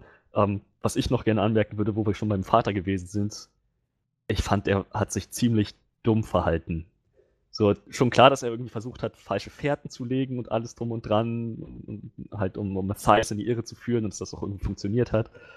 Aber in dem Moment, wo Lara allein losgezogen ist mit Pfeil und Bogen, gesagt hat, so sie, sie möchte, sie möchte halt ihre Freunde befreien und, und ihn aufhalten und so Mhm. weiter. So, dann habe ich mich gefragt, so, eine Szene später hat sie ja da angefangen, um sich zu schießen und dann sieht man ihn, wie er da ganz mir nix, dir nix am Eingang der Gruft lang spaziert. Yep. Und ich dachte, was zur Hölle? So, er weiß, Er weiß, dass die Leute jetzt da sein werden. Er weiß, dass sie ihn alle für tot halten. So, warum, warum sollte er das machen? Warum sollte er einfach da hingehen und sich so ausliefern? Das war so bescheuert. So, und ich habe das Gefühl, auch vieles im Plot hätte nicht mal ansatzweise so funktionieren können. So die Hälfte des, der Ereignisse danach hätte wahrscheinlich gar nicht funktionieren können, wenn er nicht so blöd gewesen wäre, sich Ja. da einfach mal so auszuliefern. Das fand ich so dämlich. Ja, das stimmt. Das war super dämlich. Das habe ich mir auch gedacht in der Szene. Du, wenn du halt diesen ersten Shot siehst, wo er da so im Hintergrund quasi den Berg hochkraxelt oder zu dem Eingang kraxelt, dachte ich so, wie, wieso macht er das jetzt? Yep. Das macht alles überhaupt keinen Sinn. Aber ich weiß nicht, ob es vielleicht einfach seinen Wahn darstellen sollte, den er für, für dieses Himiko-Ding hatte. Weil er hat sehr, ich weiß nicht, ob, ob er den Eingang gefunden hat. Obwohl, ja, er muss den Eingang ja gefunden haben. Er hat ja die Skizzen dazu gezeichnet. Sicher, er ja. auf jeden Fall. Aber, das Aber, heißt, äh, er war wahrscheinlich auch schon mal da. Was macht Ja, er da? Ja, das stimmt schon. Ja, bis zu dem Eingang ist er nur wahrscheinlich nicht gekommen. Den mussten die ja erstmal freisprengen. Ne? Aber den Berg hat er ja mal wenigstens erkannt, ne? Also dieses Gebil Steingebilde quasi, wo die Tür drunter liegt. Ja, naja, aber so, wenn man drüber nachdenkt, wäre er nicht so blöd gewesen, hätte er sich nicht als Geisel nehmen lassen, hätte Lara ja, die, ja. die Gruft nicht aufmachen müssen, hätte, hätte er am Ende sich auch nicht wegsprengen müssen und ähm, so weiter und so fort. Das ist halt ja, das sehr stimmt. vieles basiert halt irgendwo darauf, dass er sich verhält wie ein Vollidiot. ja, das stimmt echt. Das stimmt echt erschreckend. Dafür, dass das so ein schlauer Mann gewesen sein soll. ja, irgendwie schon, ne? Der Hobbyarchäologe. Seine versteckten. Ich finde, was, was hältst du denn von, von, von dieser Trinity-Geheimloge? So, ich finde, die wurde halt auch relativ lasch eingeführt irgendwie. Also dafür, ich, ich gehe jetzt mal davon aus, die wird ja wahrscheinlich in allen Tomb Raider, in den ganzen Tomb Raider-Filmen, äh, Spielen jetzt irgendwie so im Hintergrund mitspielen, oder nicht? Oder gibt es die in den Spielen gar nicht? In Trinity, also wenn ich Johannes richtig verstanden habe, dann taucht Trinity im, im zweiten Tomb Raider Teil von 2016, glaube ich, ähm, halt Rise of the Tomb Raider, taucht die da so richtig ähm, Ja. expositionell auf, so richtig explizit. Ähm, Im ersten Teil gibt es, glaube ich, Andeutungen, Easter Eggs, aber sehr viel mehr auch nicht. Aber Trinity ist auf jeden Fall eine, eine Organisation aus den Spielen. Ja, wie gesagt, ich fand die halt relativ lasch eingeführt. Dafür, dass es ja scheinbar so eine allumfassende Geheim Geheimbund ist, so, die, die ja scheinbar irgendwo überall mit drin stecken und scheinbar sich ja auf sowas spezialisiert haben, wie äh, Himiko als Waffe zu missbrauchen oder so. Also Ja. irgendwie. Dafür ist es halt wirklich nur so, ja, ja, es gibt ja diese Organisation, ja, das war's dann auch. Mehr Infos haben wir halt auch nicht bekommen irgendwie, ne? Also, ich finde, das war halt schon verschenkt. Ich finde, das hätte man jetzt schon in dem Teil deutlich besser einführen können, als das, was die gemacht haben halt. Ja, das, sie haben halt, glaube ich, irgendwie. Ich glaube, der Plan ist, dass sie das. Ich glaube, ich glaube, der Plan ist, dass sie das irgendwie so jetzt reinstreuen. Es gibt diese Organisation und die haben ja dann noch diesen, diese, diese Ablegerorganisation bei in, in dem, in dem Croft-Konzern mit drin, dieses, Ja, diese Partner, Ja, genau, irgendwas mit P. Pat Partner heißt es, glaube ich, genau, unter der Führung von der doch wahrscheinlich bösen Anna. Ja. So, aber ich, ich glaube, das heben sie sich auf für ein Sequel, wenn eins kommen sollte, was ich durchaus für möglich halte. Der Film ist jetzt nämlich an den Kinokassen, könnte Mhm. erfolgreicher sein, aber sieht aus, als würde er weltweit doch Gewinn machen. Ich hoffe, es ist genug Gewinn, dass sie weitermachen. So, ich, ich hoffe das halt auch nicht nur für Tomb, Tomb Raider so. Wie gesagt, ich, ich hoffe halt auch noch auf ein paar andere Filme. Und ich weiß nicht, äh, irgendwie ein Produzent und irgendwer von Square Enix, die meinten halt, dass auf jeden Fall die Tür offen wäre für noch andere Projekte so. Und da war halt auch Deus Ex im Raum und noch irgendwas. Weiß gar nicht mehr, wo ich das gelesen hatte. Ach ja, ah ja, genau, genau. Die waren halt über, überlegen, ob man nicht sogar ein Filmuniversum machen kann, wo so ein paar Franchises mit reinstreuen. Das wäre dann Just Cause, Hitman, Tomb Raider, Deus Ex und Thief. Hätte Das hat der Produzent so, halt gesagt. Hätte ich so Bock drauf. So ein, Ich habe zwar keine Ahnung, wie das zusammenspielen soll, weil das eigentlich alles komplett unterschiedliche Zeiten sind, aber, aber so prinzipiell würde ich diese Filme einfach gerne sehen, glaube ich. Ich würde sie auch als Standalones schon allein gern sehen, aber dann zu, zu überlegen, dass das so dieses ähm, Shared Universe-Konzept von Marvel ist, nur halt auf verdammt nochmal mega geile Videospielcharaktere ausgelegt. ja, das ja, wäre halt mal wirklich Fall. was wirklich Frisches, da hätte ich wirklich Lust drauf. Vor allem, ähm, wir brauchen auch noch einen guten Hitman-Film. So, dazu ist Ja, sind ja. die Spiele einfach zu gut und haben zu viel Atmosphäre, als dass das nicht gehen würde. Ja, und die Filme haben sie zweimal versemmelt, die Deppen. Ja, Vollidioten. wie, wie kann man das versemmeln? Das Typ, der ist der Auftragskiller, der rennt irgendwo hin und killt Leute, so. Ja. Und ich finde sogar, also ich habe den letzten Teil nicht gespielt, aber den davor. Und der hatte halt schon eine Story, die hätte man verfilmen können, meiner Meinung nach. So, so also, geil. So dieses, die- dieses düstere Noir-Feeling irgendwie noch. Ja. So, so, so einen ganz eleganten Touch mit drin, trotzdem ziemlich, ziemlich dreckig, so menschliche Abgründe, so. Da war alles drin, so. Und dann, wenn man bedenkt, was die Filme so daraus gemacht haben, Scheiß. Und das, das zum Beispiel und äh, wegen mir auch Just Cause sind ja durchaus Spiele, die auch in derselben Zeit spielen können. Ja, Und Ja. wenn du dann sagst, okay, zum Beispiel Deus Ex greift da mit rein, dann könntest du da zum Beispiel einfach zum Beispiel sagen, so, ja, was- ist denn aus Trinity geworden in der Zukunft, so, ne? Zum Beispiel. Weil Mhm. wenn das ja wirklich so, so ein, ich weiß ja nicht, vielleicht ist das ja wirklich so ein Geheimbund, der schon jahrhundertelang existiert, dann könntest du die zum Beispiel auch in Thief einführen. Weil Thief spielt ja nur irgendwie, ich glaube, im Mittelalter oder so, ne? Das ist ja ein bisschen, das spielt ja ein bisschen weiter zurück. Also, ich denke mal, das ist durchaus möglich, sowas zu machen. Ich weiß es nicht. Nur wie gesagt, kann halt meiner Meinung nach nicht alles im selben Universum spielen. Nur, aber irgendwie funktionieren würde es mit Sicherheit. Also da bin ich mir echt ziemlich sicher, das denke ich auch. dass sie das hinkriegen würden. Wie gesagt, aber ich, ich ah, dafür ist er noch nicht erfolgreich genug, glaube ich. Also er liegt jetzt bei 162 Millionen und hat so zwischen 90 und 106 gekostet. Ich weiß jetzt nicht, ich glaube, das Marketing für den Film war jetzt nicht so überkrass, aber also Plus machen wird er auf jeden Fall. Und die Frage ist, ist halt echt genug Plus, um da weiterzumachen? Naja, also der Film ist jetzt auch erstmal nur für ein Wochenende draußen gewesen. Ja, ja, klar. Das heißt, in den nächsten Wochen wird er, denke ich mal, noch genug einspielen, dass da Ja, die 200 wird er mit Sicherheit noch kriegen. Ich weiß auch nicht, ob der schon in China gestartet ist oder so. Das ist ja mittlerweile mal ein Riesenmarkt, gerade für Videospielverfilmung. Kann ich da gerade mal schauen? Ja, ist er gestartet. Hat auch den größten, die größten Einnahmen da erzielt. 41 Millionen bisher. Ja, das habe ich mir fast gedacht, dass er da gut ankommt. Ja. Naja, also vielleicht so ein ähnliches Ding wie bei Warcraft. Spielt einfach international genug ein, dass da wenigstens noch ein Sequel kommt. Und wenn das Sequel dann auch qualitativ irgendwie abliefert, dann ist vielleicht sogar die Tür offen für so ein Shared Universe. Mal schauen. Ich, ich muss halt sagen, bei, bei Warcraft, ich fand den Film halt echt nicht schlecht. So, ich finde halt nur, der, du merkst halt dem Film irgendwie an, dass es nicht auf einen Film ausgelegt war. Ja, Also ich glaube, es war direkt auf Minimum drei ausgelegt. Behaupte ich jetzt mal. Also so wirkt es für mich auf jeden Fall. Das ist halt irgendwie ist das schade. Tja. Naja, warten wir mal ab, was da, ob da noch irgendwann mal was kommt. Jetzt gucken wir erstmal bei Tomb Raider weiter. Gucken, wie es da weiterläuft. Ich würde mir auf jeden Fall Alicia Vikander nochmal angucken. In der Rolle. Wen würdest du dir angucken? Alicia Vikander in der ah, ja, Rolle ja, der ja, ja. Auf jeden Tomb Fall. Raider. Auf jeden Fall. Das auf jeden Fall. Ich, ich mochte auch ganz ehrlich diesen, ähm, diesen letzten Shot von ihr mit, mit den zwei Waffen halt. So dieses ikonische. Ja, ja, ja. Ich fand's, ich find's ein bisschen lame, wie sie an die Waffen gekommen ja, ist. das stimmt. So im Spiel aus 2013 machen sie das richtig, setzen sie das richtig, richtig cool um. Aber trotzdem irgendwie schön zu sehen, dass das noch so in den, in den Köpfen der kreativen Leute dahinter mit einer Rolle spielt. Ja, man sollte seine Wurzeln nicht verleugnen. das ist, ich meine, jeder kennt doch Lara mit zwei Knarren rumlaufen und irgendwas noch niederballern, während sie da so irgendwelche Jump-Run-Action macht. So. Eben. So, das, das, das lassen sie sich nicht nehmen, das finde ich ganz schön. Ich, Ähm, ich habe übrigens das Tomb Raider 26 Minuten lang gespielt. naja, also gerade genug fürs Intro. Ja, so, so in etwa. Wie gesagt, das Weglaufen habe ich noch hingekriegt. Ich schmeiße es jetzt mal in den Downloader für, für demnächst, dann werde ich es mir nochmal angucken. Mittlerweile sollte dein Rechner ja dazu in der Lage sein. Ja, ich glaube auch. Sollte wahrscheinlich in der Lage sein, beide Teile gleichzeitig zu spielen. Ja, wahrscheinlich. Inklusive allen alten Teilen noch irgendwo. Auf sechs Bildschirmen. nee, so krass ist dann ja auch nicht, aber. Das war total schön. Ich habe halt Tomb Raider 2 ähm, gespielt, als ich, glaube 10, 11 Jahre alt war, Hm. PS1.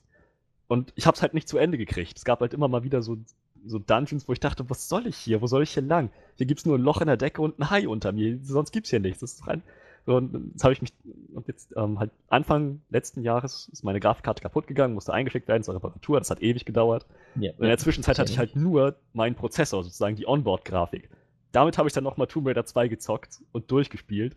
So, und es war irgendwie ganz schön zu sehen, wie, wie, wie die Anfänge gewesen sind. Auch damals schon mit den zwei Knarren halt. Ja. Und, tja, so, auch interessant zu sehen, dass ein einziger Prozessor, so eine Onboard-Grafik mittlerweile das kann, was damals eine ganze Konsole Ja, gerade so geschafft hat. Ja, Aber, aber das ich, mich, mich regt's voll auf. Ich habe halt, ich habe ja auch einen Laptop so, der hat nur eine Onboard-Grafik und der kriegt halt gar nichts gebacken. So. Der Mhm. ist gefühlt schlechter wie die PlayStation 1. ja, Furchtbar. Technik. Naja, aber das, das so ein bisschen off-topic. Äh, Ja, so off-topic ist das ja gar nicht. Ja, ja, gut. Bei der Videospielverfilmung geht's. Medium. Ähm, Ich habe ja, übrigens die Woche auch noch eine Videospielverfilmung geguckt, die war allerdings deutlich schlechter. Allerdings hatte die auch ihre Momente. Das Äh, war? It, It Came From the Desert. Das ist so ein Spiel für den äh, Amiga, glaube ich. Also so äh, wirklich schon uralt und da bist du halt mit Soldaten durch die Wüste gelaufen und musstest halt Riesenameisen töten.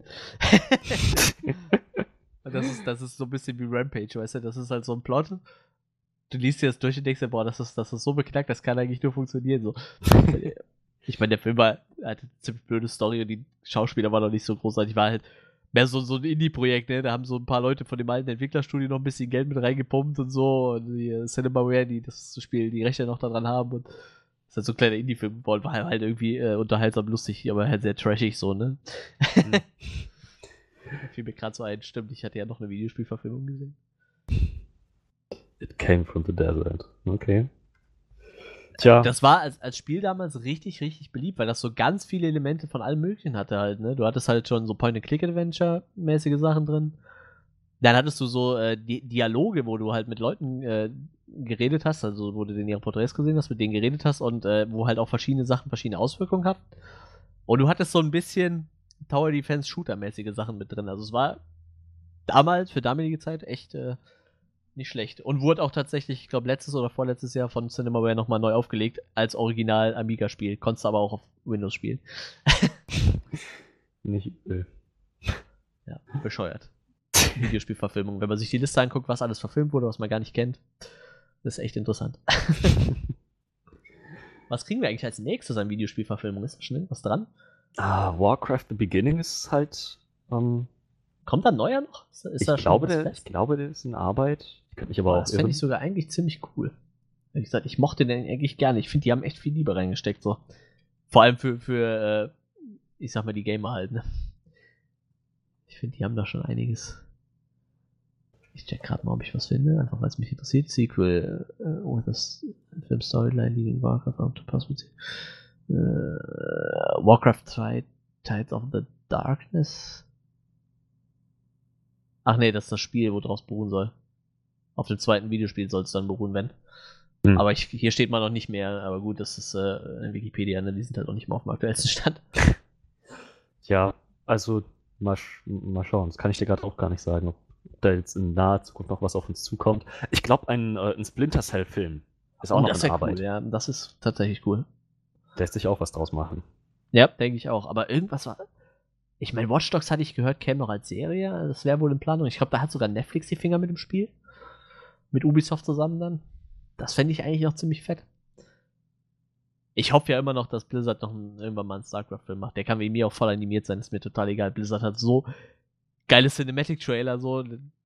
Wie gesagt, Warcraft fand ich auch von der Animation her, war das, war, war, war das total genial. So. Also ich würde mir auch noch einen StarCraft-Film in dem, in dem Stil angucken, ehrlich gesagt. Ja, aus bildgewaltig war es auf jeden Fall. Ja. Ja, ich bin, warten wir erstmal ab. Ich bin mal gespannt. äh, Ich denke mal jetzt noch, wenn man mal noch so zwei, drei Wochen wartet, dann werden wahrscheinlich die ersten Interviews mit, mit den Tomb Raider-Leuten kommen, wo vielleicht schon mal angedeutet wird, ob es weiter, ob's weitergeht oder nicht halt. Ne? Ja, ja, mal schauen. So, vielleicht. Hier steht gerade äh, Duncan Jones unsure if Warcraft 2 will ever happen. Also scheinbar ist das so mal noch, noch sehr vage. Ah, Ich fände es echt schade, wenn so diese Franchises irgendwie immer im Anlauf sofort scheitern. Das finde ich. Ja, wie gesagt, also da hätten sie vielleicht sogar echt den Herr der Ringe-Move machen müssen, weißt du? Direkt sagen, wir, wir produzieren jetzt einfach drei Filme durch und gut ist, weißt du? So einfach richtig Geld in die Hand nehmen, weil ich finde, du merkst es den Film halt an und ich glaube, bei Herr der Ringe merkst du es ja nun mal auch so, wenn du den ersten gesehen hast, dann weißt du, okay, da muss noch was hinterherkommen, so, weil alleine für sich steht der Film noch nicht so gut da. Klar haben die irgendwo dann immer so, einen- so einen Punkt, wo der Film halt endet, so. Ich meine, das ist ja, beruht ja auch auf Buch, was dann irgendwie endet, aber Ja. du weißt halt, das kann nicht alles sein. So, ich meine, wenn Frodo den Ring nicht in den Schicksalsberg geschmissen hat, ist es nicht zu Ende. Und so ein Gefühl hatte ich halt bei Warcraft auch so. Der Film hatte halt eine relativ dünne Story, die, der, die aber schon so wirkte, als müsste die über drei Teile erzählt werden, damit das alles Sinn ergibt. So. Naja. Naja, Tja, ich bin mal gespannt. mal schauen. Hast du denn sonst noch was zu sagen zu Tomb Raider? Ich bin gerade überlegen, was, ob ich noch was auszusetzen hatte. So. Ja, ich, Ich muss sagen, bis, bis, auf, bis auf das Hauptcast, also ich sag jetzt mal gerade ihr Vater, äh, Walton Goggins und Alicia Vikander und vielleicht noch ihr, ihr äh, chinesischer Captain, Lu Ren. Lou Ren, Äh, gespielt von Daniel, Daniel Wu. Wu. Das ist natürlich ein sehr asiatischer Name. Daniel. Mhm. Daniel Wu. ja, Daniel San. So, einmal das. Und ich meine, sein Nachname ist auch überhaupt nicht asiatisch. Wu, so. Wu. Wu, Wu ist super. Wu ist wirklich so richtig, richtig asiatisch. Wir haben jetzt auch irgendeinen einen äh, Chinesen bei uns in der Firma so, der, der macht einen Vertrieb, Vertriebsstandort in China irgendwann auf. Der heißt halt, äh, auch, der hat halt auch so total asiatischen Vornamen und heißt dann Peng mit Nachnamen oder so. Ist so liest es so und denkst so, ja, das, das, der ist definitiv sehr asiatisch. Richtig Asi urasiatischer Name so. Das ist wie, äh, weiß ich nicht. Mir fällt gerade kein deutscher Name ein, Horst oder so. also, jeder denkt, Horst, ja, das klingt sehr deutsch. Ja, das kann nur Deutsch sein. Ja. Ja, ich sag mal, bis auf die kannst halt alles andere eigentlich wegschmeißen. So klar, Nick Frost war so, so, so nett für seinen Kursauftritt. Äh, aber diese Anna Miller hätte wahrscheinlich auch jeder andere spielen können. Ja. Und äh, alle anderen eigentlich auch so, ne? Also, ich meine, die anderen haben ja auch alle fast keine, keine Story gekriegt. Da ihre, ihre Freundin wurde ja kurz noch eingeführt, glaube ich, da am Anfang in London. Und äh, die waren ja auch komplett weg. Ich weiß auch nicht, ob die jemals nochmal vorkommen. Ich glaube nicht. Ja, eben deshalb, also. Ich meine, gut, aber im Endeffekt, wenn ich gerade drüber nachdenke, ist es auch egal, weil es dreht sich eigentlich auch nur um die Figuren so. Ja, ja, In eben. erster, erster Linie dreht sich um drei Personen und ja, ein bisschen halt noch um den, um den Lou Ren halt und das war es eigentlich auch, ne? Tja, wo du ihn ansprichst, würde ich vielleicht nochmal sagen, ich fand das ziemlich sinnlos, wo sie mit seinem Charakter hingegangen sind. Der war halt Ja. am Anfang da, um sie auf die Insel zu bringen und die hatten auch eine ganz nette Dynamik zusammen und fand es auch ganz schön, wie sie dann immer aufeinander bedacht waren, sich gegenseitig zu helfen und so, das, das hat noch funktioniert. Aber in dem Moment, wo sie freigekommen ist und im Prinzip auch den anderen Gefangenen zusammen mit Lou Ren zur Freiheit verholfen hat, wo er dann sein Sturmgewehr hatte und die anderen Gefangenen Ja. so angetrieben hat, wegzulaufen. So ab dem Moment hat sich das, glaube ich, hat sich das für mein Gefühl so total im Sand verlaufen. Weil dann ist, dann hat sie ihm gesagt, bring sie in Sicherheit. Er sagt, okay, mach ich. Dann sagt er, ich, Moment, ich, ich, ich warte hier auf sie. Und dann kommen die anderen Typen, die er gerade gerettet hat, und sagen, kein Problem, wir helfen dir. So. Ja. Letzten Endes hatte er vorgehabt, sie zu retten, hat er aber nicht gemacht. Er stand einfach nur die ganze Zeit draußen vor der Gruft. Zusammen mit diesen ganzen anderen Leuten, die eigentlich gesagt haben, wir gehen mit dir und helfen dir. Sie standen einfach bloß alle zusammen da draußen rum und haben gewartet, dass Lara wieder rauskommt. ähm, und mehr haben sie nicht gemacht. Ich habe vielleicht noch irgendwie erwartet, dass sie, wenn sie schon diesen Schritt gehen, zu sagen, ich gehe zurück für Lara, also dass Lou Ren diesen Schritt geht und Ja, dann halt eben, die ja. Leute um ihn rum noch sagen, wir kommen mit, dass, dass man irgendwie so, ein- so ein Armee gegen Armee-Ding daraus macht. So, dass die dann den Tag retten, irgendwie noch Lara helfen, aber nee, sie waren einfach bloß die ganze Zeit draußen vor der Gruft und haben nichts gemacht. So, hat gewartet, bis sie rauskommt, ein paar Steine aus dem Weg geräumt und dann war sie wieder da und dann war alles wieder wie gehabt. So, das war, das war doch ein total sinnloser Subplot, wenn du mich fragst. Ja, das stimmt. Und vor allem sein Charakter wurde ja auch relativ cool eingeführt. So. Ja, ja. Er scheint der Trinker und ein Spieler zu sein, hat ja auch genauso seinen Vater verloren wie, wie, äh, wie, wie Lara Croft, wie Lara und, äh, und das war's. So, du weißt das, denkst du so, okay, das macht Sinn. Bei ihm haben sie dann auch den Schritt gemacht, der, ja, dein Vater wurde auch von, von ihm getötet und sein Vater war halt tot, so irgendwie, ne? Tja, Bei, nicht wie bei Lara, der, wo die zufällig äh, ihrem Vater nach, äh, wie viele Stunden waren es jetzt? Gefühlt nicht mal am Tag ihren Vater findet, so Yep, quasi. yep. Äh, und ich finde, der, der Charakter hätte Potenzial gehabt, so. Gut, vielleicht haben die sich auch gedacht, Lara hat halt keinen Sidekick, so, aber für diesen Film, aber das ist doch vielleicht wieder dieses Zeitproblem, ne? Vielleicht hättest du den Charakter noch ein bisschen besser einbauen können, wenn der Film halt irgendwie eine halbe Stunde länger gewesen wäre. Naja, also wie gesagt, sie hätten halt Optionen gehabt. Ich meine, sie hätten, sie hätten, wie gesagt, sagen können, ähm, sie machen jetzt so ein Ding daraus, die, die Rebellenarmee, angeführt von Lou Ren, gegen die Trinity-Leute. Wenn sie das nicht machen, hätten sie immer noch sagen können, Lou Ren schickt die anderen Leute in Sicherheit und geht dann allein auf so eine Selbstmordmission. Ich, ich hole sie jetzt im Alleingang da wieder raus aus der Gruft. So, hätten sie auch machen können. Sie haben ja nichts von beiden gemacht. Ja, vor allem, das hätte ja auch Sinn gemacht, weil sie hat sich ja nur auch für ihn nochmal wieder zurückgeschlichen, so. Aber irgendwie, das ist dann total verlaufen. Genau ab dem Moment, wo sie dann da war und die quasi gerettet hat. Wie, wie du sagtest, seit er die Knarre in der Hand hatte quasi. Irgendwo da war so der Punkt, wo sein Charakter dann irgendwie mit Lara nicht, nicht mehr viel zu tun hatte. So. Ja. Das echt ein bisschen traurig war. Fand ich schade. Die haben irgendwie diesen Charakter eingeführt und wussten dann anscheinend nicht mehr, was sie damit anfangen sollen. Ja. Ja, schade. naja, also das ist, das ist, wie gesagt, noch ein, ein schwächerer Punkt an dem Ganzen. Aber ich glaube, dann wäre ich soweit. Ja, durch. ich denke auch, das meiste haben wir durch. Aber du hast eben gesagt, du wolltest noch was über Himiko sagen, oder? Mm, Ach so, ja, ja, das ist noch eine Sache, ähm, die ich nicht unbedingt schlecht finde, aber auch nicht wirklich gut. Sie haben halt den Film über mm, so das erste Drittel, also die erste Hälfte, immer so aufgebaut, dass La- Lara diese, die Ungläubige ist, die halt so das alles nur für alte Ruinen und ausgetrocknete Knochen hält, so nichts mehr dahinter als das. Nichts Mystisches, nichts Magisches, nichts Göttliches oder so. Und ihr Vater, der halt sehr an Bord war mit dieser ganzen, diesem ganzen mystischen Aspekt, wo dann irgendwie die Frage war, wer von beiden hat jetzt tatsächlich recht. So, und ähm, naja, letzten Endes äh, war es halt doch nur irgendwie eine Krankheit, die Himiko verbreitet Ja. hat oder von der Himiko infiz- infiziert war. Aber Himiko war nicht bösartig oder so, Himiko war nicht magisch und sie war beides in dem originalen Tomb Raider, also in dem 2013 Tomb Raider Spiel, da war sie sowohl magisch als auch bösartig. Okay. So, und und die, diese Krankheit, die sie jetzt da eingeführt haben, ist vielleicht nicht unbedingt direkt Magie, aber ist, ist sehr nah dran. Ich meine, so eine Krankheit, die sich Ja, auf die Weise ja. ausbreitet, gibt es natürlich nicht. Und vor allem auch einen innerhalb von ein paar Minuten hinrafft, so ne, nach dem Motto. Eben, ja. Und dann, dann frage ich mich, warum sie nicht einfach gleich den Schritt gegangen sind, zu sagen, ja, es ist schon was Mystisches dran. Und Lara ist jetzt auch damit konfrontiert. So, man kann das so aufziehen, dass es halt irgendwie so ein Mittelweg ist, aber ich, ich finde, das hätte vielleicht ein bisschen mehr Potenzial gehabt. Und ich fand es dann ziemlich enttäuschend, nachdem sie die ganze Zeit so aufgebaut haben, Magie ja oder nein, dass dann einfach rauskommt, nee, nicht so ganz, vielleicht so ein bisschen mit ein bisschen Interpretation, aber eigentlich nicht. So, das war, das war echt ein bisschen lahm. Aber Ich, ich, ich muss sagen, ich, also da ich hier die Spiele nicht gespielt habe und diesen mystischen Aspekt da so, klar, wurde mir das natürlich im Film die ganze Zeit vermittelt, aber ich fand nachher, als sie dann gesagt haben, ja, okay, die war nicht böse, die hat sich eigentlich nur selber weggesperrt, so quasi, damit, damit sie keinen anderen infiziert. Ich, ich fand das eigentlich so äh, dann irgendwie ganz cool. Aber wie gesagt, ich habe halt die Spiele nicht gespielt. Wenn man Es- weiß, dass es eigentlich anders ist, dann würde es mich wahrscheinlich auch stören irgendwie. Naja, sie, sie können es halt so aufziehen, bloß dann hätte ich mir gewünscht, dass sie nicht diesen ganzen spannenden Aufbau gehabt hätten von Mystik gegen Nicht-Mystik. So, das hätten sie dann, Ja. das hätten sie dann einfach mal klemmen können.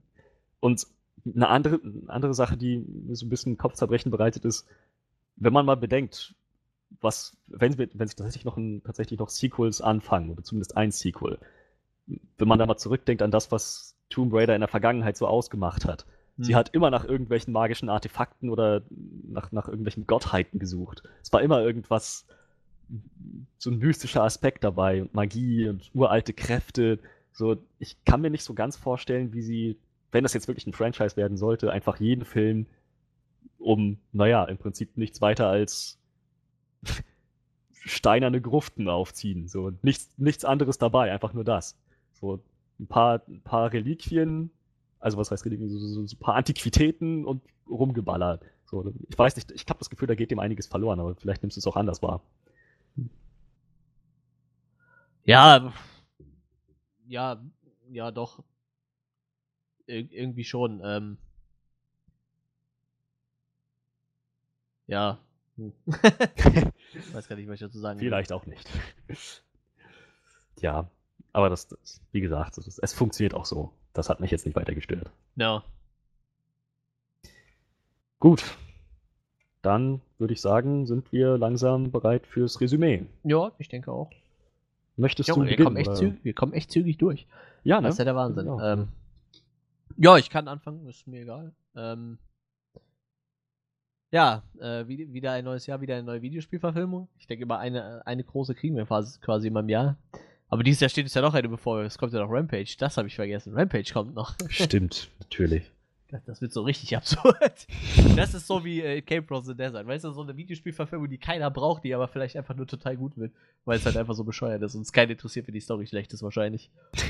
Das ist halt bei, bei, bei Tomb Raider anders so. Da, da muss halt irgendwie die, die, das, auf jeden Fall das Setting muss halt stimmen. Ja. Ich glaube, da hättest du jetzt auch nichts anderes erzählen können. Das ist kein Assassin's Creed, wo du auch sagen kannst, das kann jetzt auch in der spanischen Inquisition spielen, so. Ähm, ich meine, klar, Potenzial ist so bei, bei Lara Croft ja auch. Ich meine, die muss ja nicht zwungen auf irgendeiner Insel landen, die kann ja sonst wo irgendwas erforschen. Ja, klar. Ich finde, das haben sie in den Spielen auch immer ganz gut gemacht, ne? Die hatten ja auch alle mal ein relativ unterschiedliches Setting, so ein bisschen, ne? Ich, war, ich kann mich nur an eins erinnern, wo sie fast immer nur urban irgendwo in der Stadt rumrennt, so.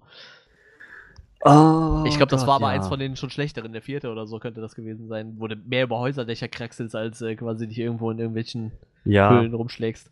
ja. Das ist halt auch wieder was vom Charakter her anders, aber ja, ja. Ja, also aber prinzipiell hast du ja da auch ein paar Freiheiten, aber ja, ich, ich finde, die haben sich hier in den neuen Teilen haben sich halt echt, äh, also optisch relativ nah am, am, am, am aktuellen Remake oder am, am Reboot gehalten. Mhm. Nennen wir es, wie wir es wollen, am 2013er Spiel auf jeden Fall. Ähm, nicht nur halt äh, von der Umgebung, auch die Optik von, von Lara halt. Ähm, auch, ich weiß, ich glaube lustigerweise, Angelina Jolie war damals auch nicht äh, ungefähr im selben Alter wie, äh, wie Alicia Vikander jetzt, aber Hm. äh, wirkte trotzdem deutlich erwachsener irgendwie. Also ich finde, Alicia Ja. Vikander kann dieses, äh, ich sag mal, diesen jugendlichen Charme. Ich, ich weiß nicht, also die ist ja eigentlich ist ja Ende 20, die Schauspielerin, und ich denke mal so, Lara wäre vielleicht so Anfang, Mitte 20, tippe ich jetzt mal so, wie sie die gespielt hat. Und äh, wie gesagt, ich hatte, hatte halt das Gefühl, so bei, bei, äh, ich den der Schauspielerin vergessen, Angelina Jolie, die war dann eher schon so Mitte 30, tippe ich mal. Also schon ein paar Jährchen im Geschäft, irgendwie wirkt das auf jeden Fall so. Mhm. Ähm, wie gesagt, ich finde, find, die haben den Ton halt sehr, sehr geil getroffen. Ähm, ich mo mochte halt, also sch schauspielerisch, gerade, ich sag mal, die, die vier Hauptdarsteller, die fand ich eigentlich alle ziemlich gut. Ähm, gut, diese, diese Anna, die wird dann wahrscheinlich, wenn überhaupt, im nächsten Teil wichtig werden, tippe ich mal. Die war jetzt noch nicht so wichtig. Kann ich jetzt auch nicht sagen, dass es gut geschauspielert war, waren, waren ja nur zwei Szenen im Endeffekt. Ne? Ja, klar. Genauso wie alle anderen drumrum. Waren jetzt nicht so spannend. Ähm, ja, wie gesagt, äh, Loren leider ein bisschen verschenkt zum Ende hin. Ähm, er hätte echt Potenzial gehabt, aber ich, ich, ich weiß nicht, ob die dieses ähm, dieses Sidekick-Ding nicht haben wollten. Keine Ahnung. Es äh, hat auf jeden Fall nachher nicht funktioniert. War halt so ein verschenkter Charakter. Äh, ja, ich, ich finde halt, der Film hat halt echt krasse Pacing-Probleme irgendwie. Also dem, dem fehlt ja so mal locker eine halbe Stunde, wenn nicht sogar noch ein bisschen mehr. Mhm. Was man dir so einem Film eigentlich auch hätte geben können, denke ich. Ähm, das hätten ja noch, noch nicht mal irgendwelche aufwendigen Szenen sein müssen, so, ne? Klar, das treibt so immer die Kosten in die Höhe, aber dem Film hat es ja nicht an Action-Szenen gefehlt, sind wir mal ehrlich. So, die Action-Szenen, die da waren, die waren halt gut so, die waren gut gesetzt und die, die, die waren auch super, aber wir hatten halt echt so ein paar Erklärversuche oder dass sie sich mal so zwei, drei Nächte irgendwie immer in, in diese Höhle, in die, in die Hütte von ihrem Dad da schleicht und da Akten wälzt und so, da hat mir so viel gefehlt, die mir erklärt haben, wie aus diesem Botenmädchen so quasi auf einmal der Hobbyarchäologe der mit dem Rucksack wird, der in China strandet mit, weiß ich nicht, was hat sie bekommen, ein paar tausend Euro dafür ihre Kette.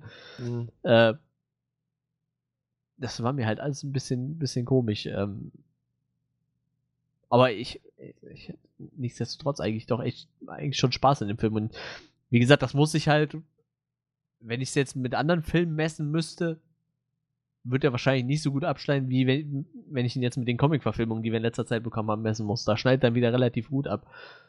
Ist zwar immer noch nicht das Optimum, denke ich, was man so rausholen kann. Ja, ganz genau. Aber ich denke mal, ist auf jeden Fall ein deutlich besserer Weg wie Assassin's Creed zum Beispiel. Wie gesagt, Warcraft Ja. nehme ich da raus. Also ich hatte mit Warcraft echt noch Spaß. Vielleicht die Story ein bisschen dünner, aber ich finde, der Film war halt schon echt episch so. Und ich denke mal, da, wenn der noch zwei Filme gekriegt hätte, wäre das eine coole Trilogie geworden. Aber wie gesagt, ich, ich finde für das, was er gemacht hat, ich habe auch eben mal geguckt, also ich glaube, bei IMDb war es oder, oder war es bei Rotten Tomatoes, ist es sogar die beste oder zweitbeste Real-Videospielverfilmung von den Bewertungen her. Die ist zwar nicht sonderlich hoch, ich glaube, die lag bei, ja, bei 50% bei Rotten Tomatoes jetzt genau als Kritikerwertung, aber damit immer noch die, die höchst, eine der höchsten Videospielverfilmungen. Ich finde, so kann man den halt auch sehen. Also ich müsste halt echt überlegen, wenn ich sagen, wenn mir jetzt irgendwie irgendein Film besser gefallen hätte in den letzten Jahren an Videospielverfilmung. Und deshalb, ich, ich komme dann irgendwo so auf 7 von 10 raus, denke ich.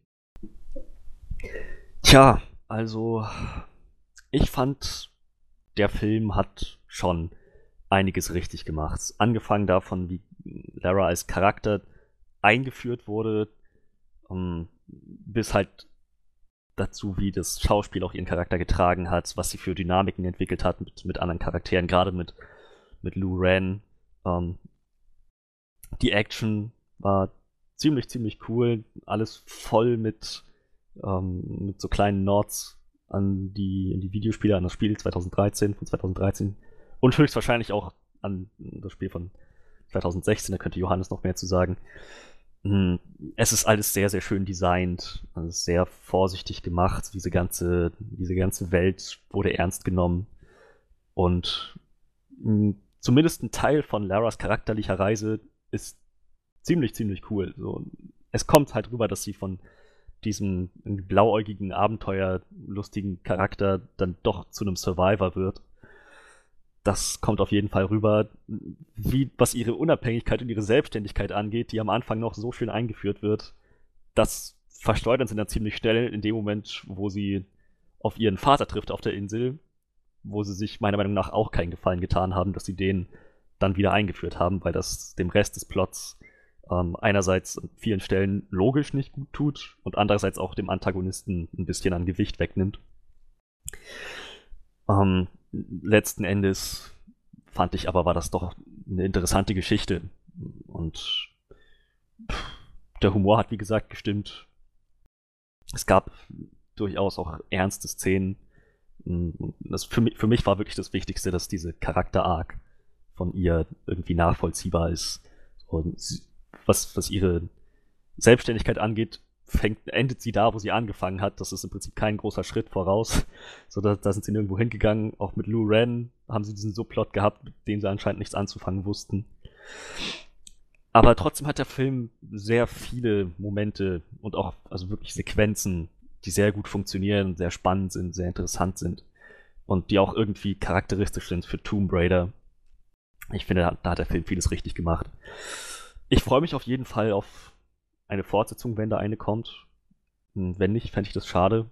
So oder so ist das ein Film, der Probleme hatte, natürlich, aber ich würde ihn prinzipiell weiterempfehlen. Ich würde ihn auf jeden Fall jedem Fan der Tomb Raider Spiele hm, sehr nah ans Herz legen. Ich bin dann bei 6,5 von 10. Ja. Gut. Damit haben wir also unsere Ergebnisse, unser Resümee. Wieder schön, dass wir fast einer Meinung gewesen sind. Wir haben einmal 7 von 10, einmal 6,5 von 10. Ähm, lasst uns aber auch gerne wissen, was ihr von dem ganzen Film gehalten habt. Meint ihr, wir sind zu hart mit dem ins Gericht gegangen und das ist eigentlich ein vielschichtiges Meisterwerk und der Film hat eigentlich überhaupt keine Probleme? Oder findet ihr, wir sind zu gnädig gewesen und der Film ist eigentlich wirklich nur ein weiterer in einer Reihe von schlechten Videospielverfilmungen. Wir sind gespannt auf eure Meinung. Lasst es uns gerne wissen in den Kommentaren. Ihr findet uns auf Soundcloud, ihr findet uns auf iTunes, auf Facebook, ähm, auf onscreenreview.de, unserer Homepage. Und unser Chef Johannes hat noch einen Twitter-Account. Die Links für all das findet ihr natürlich auch in der Videobeschreibung. Äh, in der. Das war Blödsinn. In der, in der Beschreibung des Tracks, äh, Track-Beschreibung. So, jetzt, jetzt richtig. Okay, gut. Dann hören wir uns beim nächsten Mal. Bleibt uns wohlgesonnen. Beim nächsten Mal dann sind wir wohl wieder vollzählig. Uh, wir freuen uns auf euch. Bis dann und ciao, ciao.